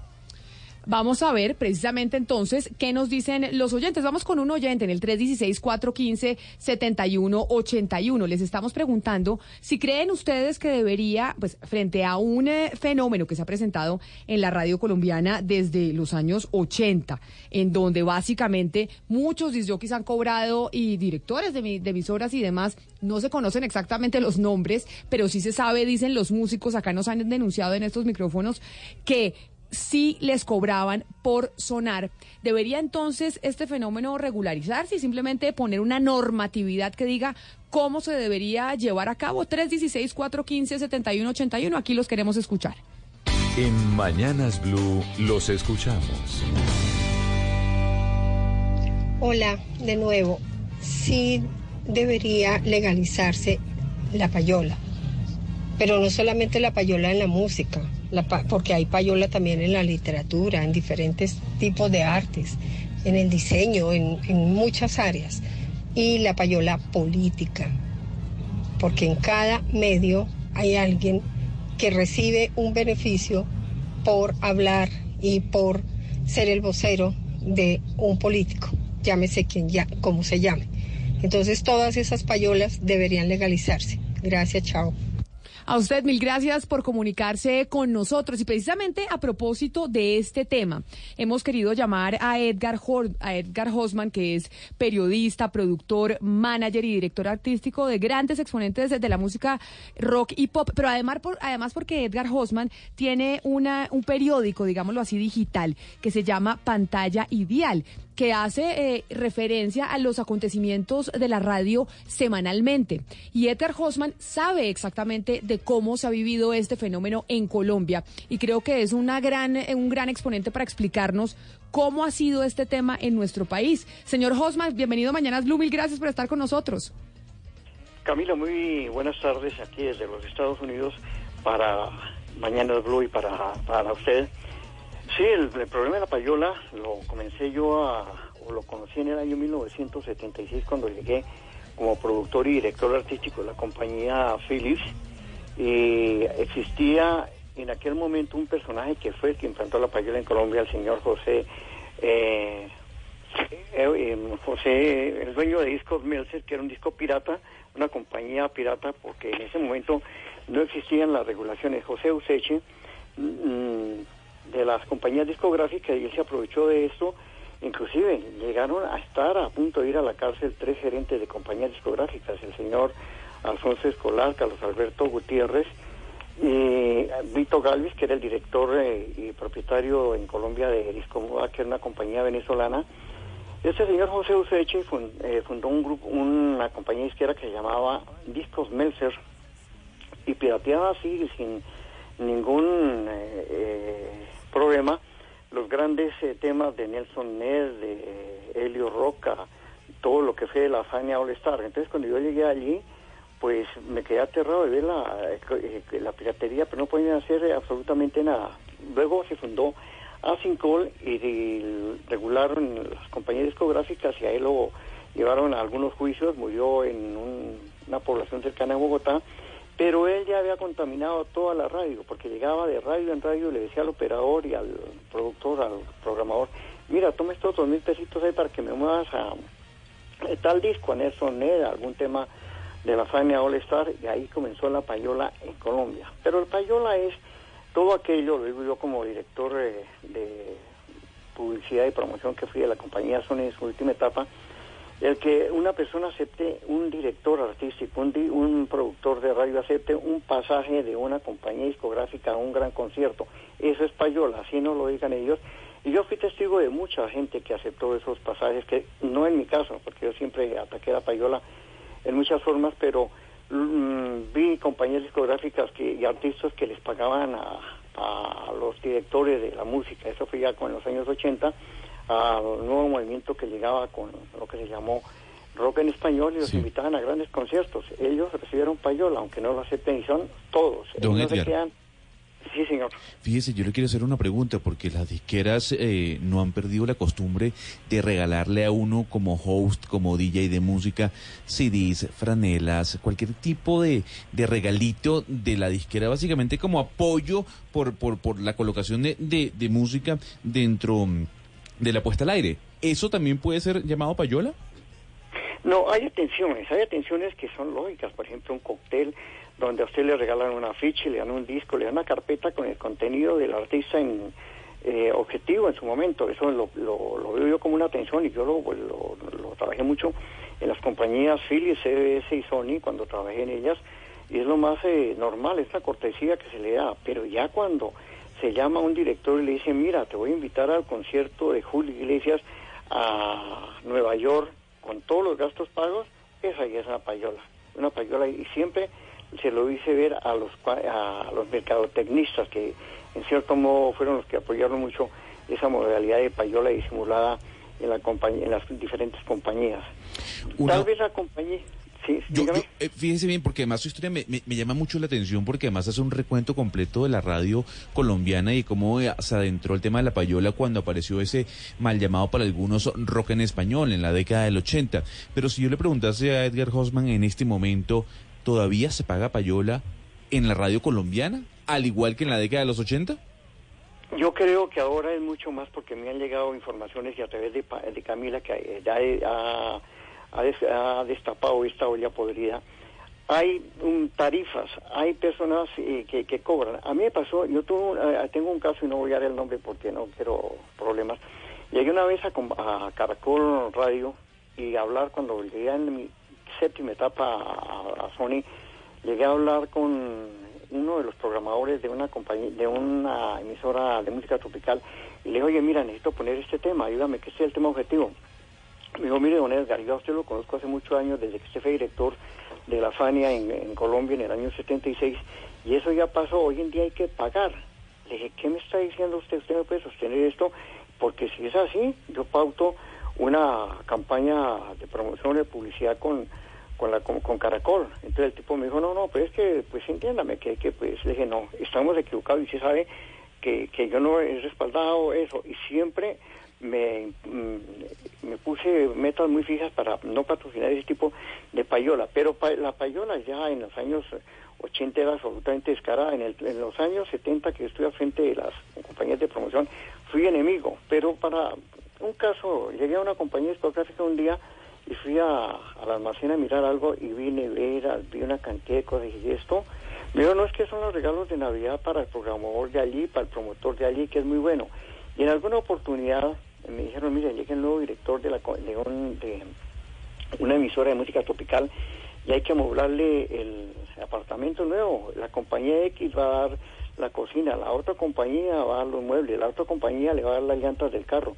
Yo me quedé aterrado, le dije, no puede ser esto. Esto, no, a mí nunca me pidieron payola porque sabían que yo era muy, muy eh, tajante, muy vertical en la política de no patrocinar ese tipo de corruptela. Pero mire, Gonzalo, sobre esa pregunta que usted le hace a Edgar Hosman, precisamente sobre si la payola se sigue viendo hoy en Colombia y sigue siendo un fenómeno, nosotros eh, hace dos semanas hablábamos con diferentes artistas que decían, sí, me cobraron y me cobró este y me cobró el otro. Hubo un eh, Excel, que era el que yo le preguntaba a Pombo, desde la semana pasada, hace dos semanas, que empezó a circular en donde se hablaba de cuentas bancarias, de cédulas, de nombres, de emisoras, etcétera, etcétera, que circuló y llegó a muchas personas. Nosotros intentamos llamar a los eh, disc jockeys que aparecían en esa lista, no la quisimos eh, publicar, pero Graciela Torres, mejor conocida como la Negra Candela, la publicó, publicó ese Excel que había llegado a, a mucha gente y la he querido invitar precisamente para hablar de eso y para hablar de por qué ella decidió publicar esa lista. Graciela, bienvenida a Mañanas y gracias por atendernos. Hola Camila, muchas gracias por invitarme. Un saludo y un abrazo para Edgar Hosman. Esa lista que usted publicó, que fue un Excel que empezó a circular de manera anónima, yo realmente cuando lo recibí no, no sabía el autor de- del Excel, en donde mencionaban nombres de diferentes disc jockeys, de diferentes emisoras, el costo de las, de las canciones por sonar eh, ciertos meses, las cuentas en donde se, se debía consignar la plata. ¿Usted por qué sí decidió publicarla? Porque esa información que está publicada en ese Excel, que tiene siete páginas y que obviamente es resultado de una investigación donde aparecen pues las emisoras más importantes de las ciudades capitales, pero también, por ejemplo, están las emisoras de Yopal, están las emisoras de Ipiales, eh, se ajusta a todas las denuncias que he recibido durante mucho tiempo, durante muchos años, que le dicen a no, mire, fulanito de tal cobra tanto, el de otro cobra esto, el otro pide las llantas del carro, el otro le dice a uno que le pague la cuota de la tarjeta de crédito, el de más allá que se va de luna de miel y que entonces le paguemos los tiquetes, eso es algo que uno escucha cotidianamente. Entonces se ajusta a lo que yo sabía, la información que tenía. Ahora, lo que sucede es que vaya usted a saber, mm, pues me extraña que me diga que no tiene la el remitente de dónde salió. Ay, hay un remitente porque eso viene de un correo y es resultado de una investigación. La verdad, como de costumbre, no pasó absolutamente nada más que el escándalo inicial de que estuvieran ahí algunos nombres de personas pues que son eh, muy reconocidas y que siempre han estado en el mundo de la música y han estado vinculadas, pero hasta ahí llegó. Claro, pero yo lo que le digo, eh, Graciela, es lo siguiente, y es, se- en ese archivo que, que usted publica, que, le llegó a mucha gente en, eh, en la radio, aparecen nombres propios. Y obviamente cuando se publica eh, esta información con nombres propios, y ya cuando se dice que el presupuesto es que cuesta 5 millones de pesos, o 2 millones de pesos, o 3 millones de pesos una, mm, una canción para que suene por cierto tiempo, pues ya es un tema más delicado. Usted de esos nombres que aparecen en esa lista, ¿tiene información que es así, que esa gente sí ha recibido esa plata? Yo tengo información de que siempre me han mencionado esos nombres a mí. Y obviamente los que le mencionan los nombres son los promotores, son los que son intermediarios. Además, pues que dicen, no, ahí faltaron nombres poderosos, nombres de directores eh, mucho más eh, altos que tienen el poder. La verdad, eh, Camila, este tema es un secreto a voces y obviamente que todos van a negar que eso es absolutamente cierto y la razón por la que están ahí. Y además ellos argumentan que son convenios y el convenio es una palabra diferente a payosa. Entonces le dicen uno, uno sí acuerda los convenios con los directores de emisora y esos emisor o con la persona encargada. Entonces esos convenios que incluyen, por ejemplo, que se haga mercadeo, que se haga promoción, eh, por ejemplo, que los mismos artistas decidan entregar regalos a los oyentes y que son ellos quienes compran los regalos, que son quienes lo entregan, o sea que no pasa por las manos del programador o del director, sino que directamente el convenio lo hacen con la emisora. Señora Y Torres. los directores saben perfectamente que esos convenios existen. Pero fíjese algo, usted dice, dice, dice algo que es muy cierto y tiene que ver en este caso con que no ocurre nada a pesar de las denuncias. Ni va a ocurrir nada, Ok, olvídalo. ok, y justamente hacia allá va mi pregunta. No ocurre nada porque los músicos no denuncian, porque aquí escuchamos, sí, es que no puedo decir el nombre de tal, es que no me atrevo a decir el nombre. El problema es que el músico no denuncia y cuando se atreve a denunciar no da nombres. Pero obvio que no, ellos le dicen a uno off the record, ¿cierto? Fulanito de tal, fulanito de tal, y cuando uno les dice, bueno, pero si yo denuncio esto, si yo lo escribo o si yo lo digo, ¿usted va a testificar que eso es cierto? Entonces la respuesta es no, porque entonces me vetan, porque no me van a eh, poner allí, etcétera, etcétera. Yo le voy a decir un caso específico que eh, hablaba yo hace poco con un cantante de música popular muy famoso. Le preguntaba, venga, Jason, ¿y cuánto le costó pues eh, imprimir su disco o hacer su disco? Porque usted sabe que las disqueras pues ya no se están encargando de eso en su gran mayoría, sino que es Bolsillo Records, como le digo yo, es el artista el que pone la platica para eh, grabar su disco. Dijo, no, negrita, eso no es tan eh, caro grabar el disco o hacer el disco como la plata que hay que reunir para repartir entre las emisoras especializadas y que le pauten a uno su disco. Eso fue Jason Jiménez. Nosotros aquí tuvimos varios artistas que nos dijeron exactamente lo mismo y que se atrevieron a hablar y se atrevieron a decir, oiga, a mí cuando fui a tal emisora sí me pidieron una plata. Acá, tanto usted, eh, Graciela, como Edgar Hosman nos están diciendo, esto es algo que se ha vivido en la radio colombiana siempre, desde hace mucho, es un secreto a voces, pero nadie dice nada. Acá usted publicó un Excel en donde hay unos nombres, unas tarifas e incluso unos números de cuenta en donde supuestamente se deben pagar esos dineros. Nosotros quisimos llamar a alguien pues de la industria, también de la radio, que esté que haya estado en las emisoras y que esté actualmente también con, eh, con las disqueras. Y nos atiende hasta ahora Alberto Marchena, que es CEO de Music Coach Colombia y es el director de emisoras tan importantes como los 40 principales y Radioactiva. Alberto, bienvenido a Mañanas Blue. Camila, muchas gracias y saludos también a, a, por supuesto, a Graciela y a Edgar. Gracias por la invitación. Eh, Alberto, esto que dicen Edgar y Graciela, ¿es cierto? Usted ha sido un hombre de radio de toda la vida. De hecho, usted fue la primera persona que me contrató a mí en radio, tengo que decirlo aquí públicamente. ¿Esto ha sido un secreto a voces siempre en la radio colombiana, que en la radio musical se pide plata para sonar? Mire, e, es un tema, yo diría que el tema de la payola hay que mirarlo en el contexto eh, más allá del colombiano, ¿cierto? Eh, y yo creo que es muy es muy claro. Hace muy hace muy poquitos días me estaba viendo una película en Netflix, curiosamente, que se llama Mr. Rock and Roll y es la historia de Alan Friedman.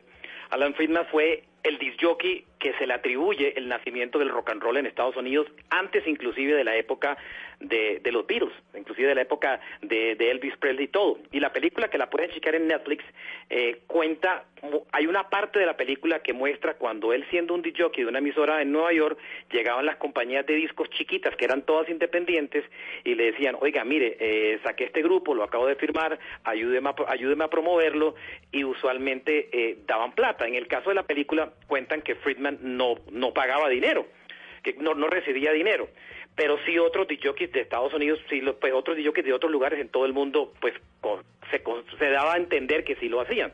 Estamos hablando de, de, Estados Unidos en el año de, en el año de 1956, previo al, al, al, rock and roll y previo a las emisoras de FM. O sea, ¿por qué digo esto? Porque el, la payola como tal está claro que ha existido durante toda la vida ha existido durante toda una vida y, y ha existido no solamente en, en, Colombia, no es un fenómeno local, sino es un fenómeno prácticamente mundial. Y, de, y, y decir que no, ha, que, que, no existe en Colombia sería absurdo. Yo creo que ha existido por años y por años. Entonces, eh, don Alejandro, tomando en cuenta eso que usted te acaba de aseverar. Alberto. Al, Alberto, perdón. Eh, yo, yo, yo quiero eh, hacerle una pregunta. Usted, eh, siendo director de los 40, en este caso, ¿Recibió dinero o le ofrecieron plata para sonar canciones?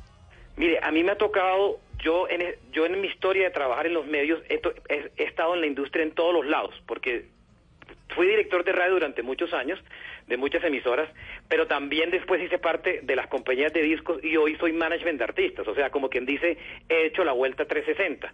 La ventaja mía es que manejé unas emisoras que, eh, que primero que todo, no, yo me podía dar el privilegio que económicamente no necesité que nadie me diera padiola y ni tampoco lo hubiera recibido como tal. Además, era muy famoso en la industria que diga, ni se le ocurra ofrecerle algo a Marchena porque se lo gana de enemigo para toda la vida. Era un tema conocido en, la industria, que nadie, el que por casualidad me llegara a ofrecer, sabía que en su vida una canción de su artista iba a entrar a la programación. Eh, y digamos que a mí me tocó una época diferente en la radio, donde todavía habían unos sueldos importantes en la radio. Entonces, por supuesto, nunca nadie me ofreció, nunca, creo que solamente una vez a través de una persona que era amigo mío se intentaron acercar a ofrecerme payola, pero no pasó de ahí. Pero era porque abiertamente ya la gente sabía. En, en, en el mundo de la radio saben a quién le ofrecen payola. Hay gente que no la recibe. Y está claro que a esa gente nunca se le van a acercar, porque ya ya, ya así como así como se sabe quiénes la reciben, también sabe quién no se la recibe. Pero de que los, de que existe y que lo ofrecen, claro, yo tengo recuerdo que tal vez alguna vez mm, alguien se acercó como como intentándome proponer algo, pero pero esa persona no tenía ni idea quién era yo, además buscaron como un amigo mío que ni que ni siquiera tenía ni idea de, la historia, le dije, "Oiga, pidas con lo que está haciendo que mire cómo entra cómo entra esa historia." Entonces, eso tal vez me ha permitido después moverme a la industria de, la, de los discos y después ser management. Entonces, eh, digamos que eso es una tranquilidad, pero que las payolas existen, sí, absolutamente existe. Y les voy a decir qué es lo que dispara principalmente la payola en este país y en cualquier lugar del mundo. Miren, pónganse a pensar esto. Un director de radio en una ciudad como Barranquilla, como Cali, como Barranquilla, eh, usualmente recibe de salario el salario mínimo. O sea, no recibe más de un millón de pesos de salario mensual, ¿vale? Un director de emisora de una ciudad, ¿vale? Entonces, imagínense, imagínense la tentación que tiene este tipo, que se gana un salario mínimo en su ciudad y que le aparecen 500 promotores de independientes, que le aparecen músicos, que le aparece de todo y le dice, oye, colabórame con esta canción que yo te voy a dar dos, tres millones de pesos. Imagínense para un tipo de ese, de, de- que se gana un millón de pesos, que tiene familia, que le toca, a- le toca mostrar un modo de vida, eh, ¿cómo, cómo resiste esa, esa tentación de, de, de recibir esa plata? No lo estoy justificando, lo que estoy diciendo es, es cómo, le, cómo el entorno finalmente promueve a que un director de una emisora, sobre todo de una ciudad, sienta la tentación. A veces yo, a veces yo llego a creer que hasta, que, que hasta tácitamente la gente cuando contrata a alguien dice, uy, pero ese se cuadra con Payola. A veces, a Oiga, veces, a veces me, me Marcelo. da hasta llegar allá. Marchena, permíteme un momento. Cuando se refería usted a Alan Freed, usted sabe el mal que ese señor le hizo a la música. Por él fue que tomó la delantera la industria discográfica en Inglaterra, porque él promovió y auxilió a una cantidad de mediocres que fueron los del sonido high school, que fue cuando vinieron Frankie Avalon, vinieron una cantidad de baladistas que interrumpieron con el, la proyección que traía el rhythm and blue, por eso eh, surgieron, surgió lo que se llamó el pop. Pero el mal que le ha hecho tan grande la payola en Colombia a la música es eh, terrible, porque está bien que les paguen, que todo, pero esto ha sido Sí, pero algo Edgar. nocivo, ah, nocivo, Eh, perdóname, eh, ha sido obviamente nocivo para la música autóctona de Colombia, para los grandes artistas y sobre todo la culpa la tienen muchas orquestas que patrocinaron ese sonido regalando regalando conciertos, dando muchísima plata y pues desde luego eh, las eh, en ese momento que usted sea a donde se remite Marchena, que es mucho más adelante de donde yo he comenzado porque vengo desde los años 60 trabajando con, con música rock y con eh, la música como director y productor. Eh, Sí. mm, en los años 80 tuvo una proyección de, ya no se hablaba de, de cifras pequeñas, eran millones y millones de, de lo que se estaba pagando y yo siempre estuve en contra de esto. Y desde luego es el mal, es un cáncer terrible, no solamente para la industria discográfica, sino para la radio. Pero miren esto, ¿saben qué es lo difícil eh, de eh, todo el tema? Lo difícil del tema es que eh, de- finalmente las, las compañías de radio han intentado en algunas ocasiones sacar a las personas que reciben payola.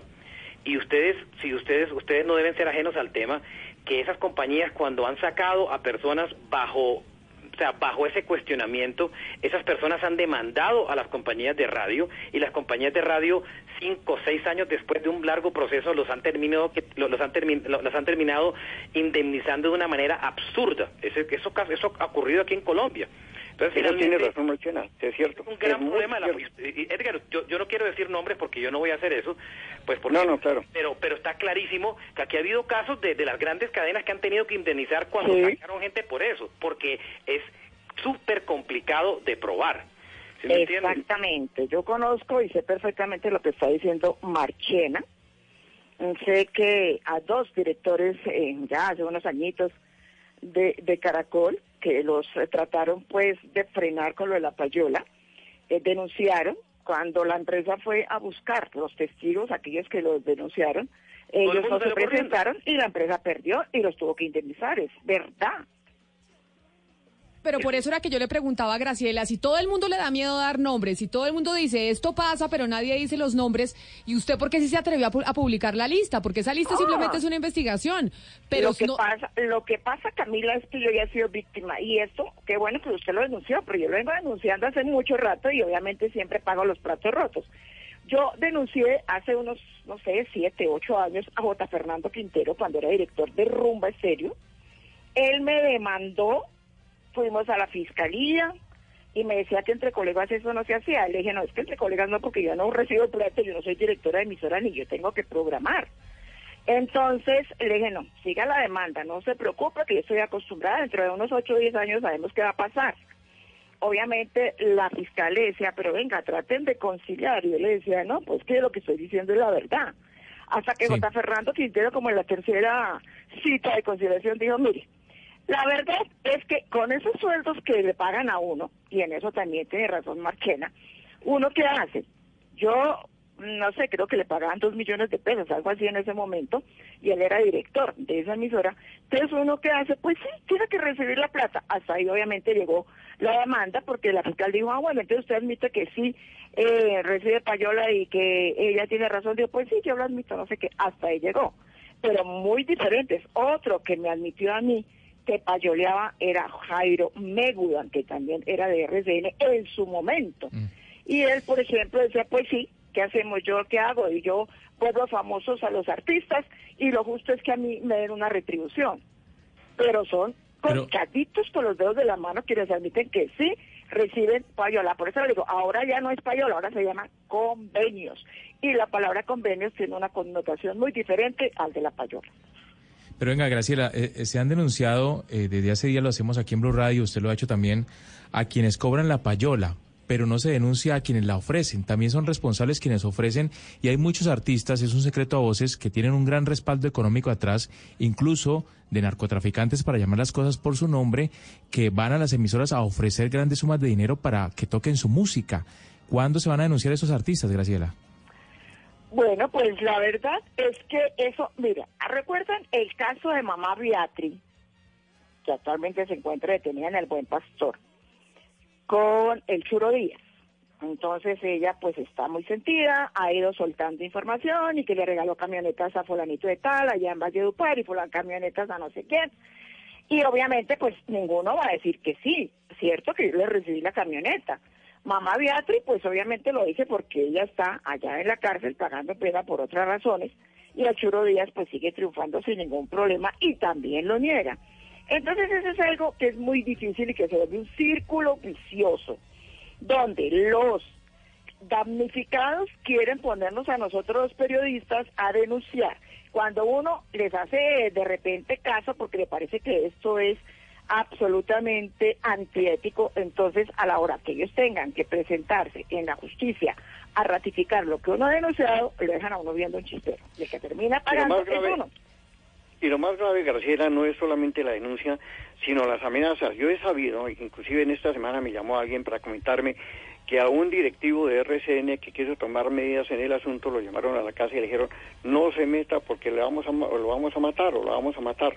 Y lo mismo pasó en el comienzo de la payola. El señor Useche le mandó a los gerentes, estoy hablando del año 1975, Carlos Alberto Gutiérrez, Rito Galvis y Alfonso Escolar coronas a su casa. Imagínese eh, la mafia tan grande que estaban haciendo y los alcances que debe tener en este momento la mafia de la payola en Colombia. Pero Graciela, antes de seguir con las preguntas de mis compañeros, usted en una pregunta, en una respuesta anterior me dice, oiga Camila, yo no entiendo usted cómo no sabe de dónde, quién es el autor de, de ese Excel en donde salen nombres, teléfonos, eh, cuentas bancarias, etcétera, porque llegó de un correo electrónico, sí, pero yo no tengo ni idea quién lo mandó. ¿Usted sí sabe quién es el autor de ese, de ese Excel? Yo tengo el correo electrónico y sé perfectamente que hicieron una investigación y que la investigación está con datos claro, de pero quién, pero quién, la, pero quién la hizo, quién la hizo, porque ahí hablan, como le digo, ponen cédulas, cuentas bancarias, nombres de disjockeys, emisoras, incluso, incluso hay emisoras que ponen en donde no ponen ni un disjockey ni ni la plata. O sea que no son los que que no cobran payola o que ahí no tienen el contacto, no hay ninguno con quien hacer el convenio. Pero ¿de quién es el correo? La pregunta es, ¿de quién es el correo que salió la información? Bueno, yo me remito a guardar mi fuente porque ellos están en este momento haciendo la investigación para publicar los que reciben o tienen convenio en los programas de televisión, porque recuerde que en los programas de televisión también funciona esto de la payola. Y también, pues, con todos los medios de comunicación, no solamente la parte de música es como lo más escandaloso, pero también los políticos, los deportistas. Eso es una costumbre antigua. Pero ¿quién está haciendo la, investigación, Graciela? Es decir, porque usted, yo no me atreví a publicar... Yo, no, no, no. Mire, yo no me atreví a publicar el Excel, empecé a llamar a uno por uno, a preguntar precisamente sobre eso que, que decían en, eh, en el Excel y, por supuesto, muchos lo niegan. Por eso Pues cuando yo lo vi publicado, niegan, dije, lo le- ya lo vi publicado por usted, dije, le voy a preguntar a ella si corroboró y sabe que es real esa información. Pues claro que yo sé que es real, Camila, porque le digo una cosa, yo hago, estoy trabajando en el medio hace 30 años, ya hace 30 años estoy recibiendo información de la payola y obviamente como hay rotación en las directivas de las emisoras pues cambian los nombres, pero la costumbre sigue y seguirá mientras exista la radio abierta. Graciela, me escribió un oyente aquí que me dice, Camila, por favor pregúntele a la negra por qué en sus trinos y en sus denuncias nunca nombra, por ejemplo, a, Dania, a Dalia Bernal, quien es su jefe en Olímpica Estéreo y que también ha recibido payola. Porque a mí no me consta eso. Yo sé que los artistas que van a Olímpica Estéreo, que es la emisora exactamente donde yo trabajo, a ellos les dicen, mira, nosotros eh, queremos o pues quisiéramos que usted nos ayudara para regalos para los niños en Navidad. O por ejemplo, que van a ingresar al colegio, eh, quieren, eh, pues muchos escriben pidiendo útiles, pidiendo la maletica. Y eso es lo que yo veo que Dalia le dice a los artistas y los artistas compran los eh, útiles escolares o la maleta, a ellos los citan a una entrega pública y son los artistas los que entregan a los ganadores. Esa plata no la recibe Dalia Bernal. Pero Graciela- a mí no me consta, entonces yo no puedo decir que Dalia Bernal reciba plata, porque es que lo que hablamos de payola es aquellos que piden plata o piden artículos para su propio beneficio, no de la emisora. Pero venga, pero venga, le hago una pregunta, por eso, y por eso insisto en la publicación del Excel, porque usted dice, a mí lo de Dalia Bernal no me consta, pero a usted sí le consta, por ejemplo, que Alejandro Marín recibe plata, que Álvaro Uribe, que Rafael Cifuentes, que John Escobar, que William Ortega, que Olga Lucía Hurtado, que Blue Radio, es decir, es que acá hay una serie de nombres y, y- de, y de emisoras y por eso cuando yo vi yo dije, pues Graciela debe tener la certeza de que esto es así. Si a usted no le consta lo de lo de Dalia, sí le consta lo de estos nombres que aparecen en este Excel publicado. Yo lo que digo es una cosa, Camila. Ahí por ninguna parte hablan de payola, ahí hablan de convenios. Y yo le pregunté a Dalia Bernal y dijo, claro, sí hay convenios. Entonces, ¿cuáles son los convenios? El convenio es exactamente, por ejemplo, uno de lo que yo les estoy contando. Yo sé que Alejandro también es un tipo súper exitoso y que ellos hacen convenios. Por ejemplo, cuando comenzó el Estéreo Picnic, yo trabajaba todavía en Tuelar y eh, Alejandro hizo un convenio con los muchachos del Estéreo para que ellos fueran los que transmitieran todo lo del Estéreo. Eso es un convenio. Eso lo que yo supe. No sé si allá habrá más de eso. Entonces los convenios son diferentes a las payolas. Entonces ahí en la Pero, lista claro, dice pero- muy claro pero- convenio, no dice No, payola. pero en, no, en la lista lo que dice es cuadro de inversiones 2019. Por eso, cuadro de inversiones. Los compromisos que se adquieren a nivel nacional van programados de tres a cuatro meses. Graciela, perdóneme, pero lo mismo, sus convenios y su payola es el mismo juego. Que le cambies por conveniencia el nombre es otra cosa. Pero payola es payola. La- si a usted le dan una plata, una plata por difundir algo o, o hacer ah, énfasis en algo, es payola. Es convenio creo que es cuando se pacta una publicidad en una emisora, como lo hice yo en la compañía CBS y Philips, que pagaba una pauta publicitaria por la campaña de Julio Iglesias, de la Fania All Star. Y payola es lo que se va por debajo de la de la mesa para que suene un tema objetivo. Pues yo lo que veo es que ellos, por ejemplo, hablan de convenios y hablan de promoción. Y No, eso de no es promoción. Graciela. Eso no es promoción. Eso, eso es payola. Promoción es una cosa muy diferente porque esa la manejé. Yo fui gerente de promoción de Philips y de, de CBS y de Sony. Y payola es otra cosa. Y convenio es absolutamente otra cosa. Hay, co- hay convenios que se hacen con las cadenas radiales, por ejemplo, que rifen un pasaje a bueno, cambio de eso es hacer convenio, eh, pero eso es una campaña muy diferente. Pues Es yo estuve hablando con Hugo Gutiérrez, que es, acuérdese quién fue el señor Hugo Gutiérrez. Bueno, pero no, hablé, no sé quién es Hugo Gutiérrez, pero es que yo me remito muy muy atrás y entre Hugo Gutiérrez y yo lo que hice hay diferencias, porque yo fui, usted lo sabe, eh, eh, Sí, yo Graciela, sé yo fui gerente de promoción de no te preocupes. Pero miren, yo creo que básicamente lo que uno debe intentar a ver es cómo, cómo finalmente construye, cómo, cómo finalmente logra mejorar el ambiente. Eh, digamos que yo fui eh, en la radio y, muchas veces le aposté a cosas muy muy locas que venían de abajo. Camila lo conoce perfectamente, que trabajó conmigo. Eh, grupos que nacieron pues de la nada y pues sin ningún presupuesto simplemente por porque musicalmente uno le creía. Hoy digamos que los espacios ese, de ese tipo cada vez están más cerrados, eh, mucho más cerrados. Otra cosa que también siento que disparó un poco el tema de la payola fue la aparición un poco de de acuerdo que lo hablaron de esos grandes presupuestos, eh, de, de, de finalmente de ese contacto directo con, de, de, de, digamos, de un artista con un inversor a través del, del dinero. Eso disparó un poco la payola en Colombia, además de la necesidad y los bajos sueldos. Es que, insisto, pónganse a pensar en esto. ¿Cuánto ganaban los directores de radio hace 10 años a, a cuánto ganaban hoy? Yo les voy a ser sincero. Cuando yo, cuando a mí me contrataron en el año de 1990, tenía un sueldo más grande eh, que lo que, que lo que le- que lo que se gana un director hoy día eh, en, en una ciudad. Háganse esa idea. Alejandro, Alberto, perdón, Alberto, disculpa que, que le confunde el nombre. Alberto, eh, entonces, no todo el talento nacional es bueno. ¿Qué puede hacer un artista nuevo para sonar en radio? ¿Qué tiene que hacer? A, a Pues ver, miren, usted que es manager. Yo, yo creo que lo primero que yo creo que lo primero que tiene que hacer un artista nacional es despreocuparse necesariamente de la idea de que para poder ser exitoso tiene que depender de la radio.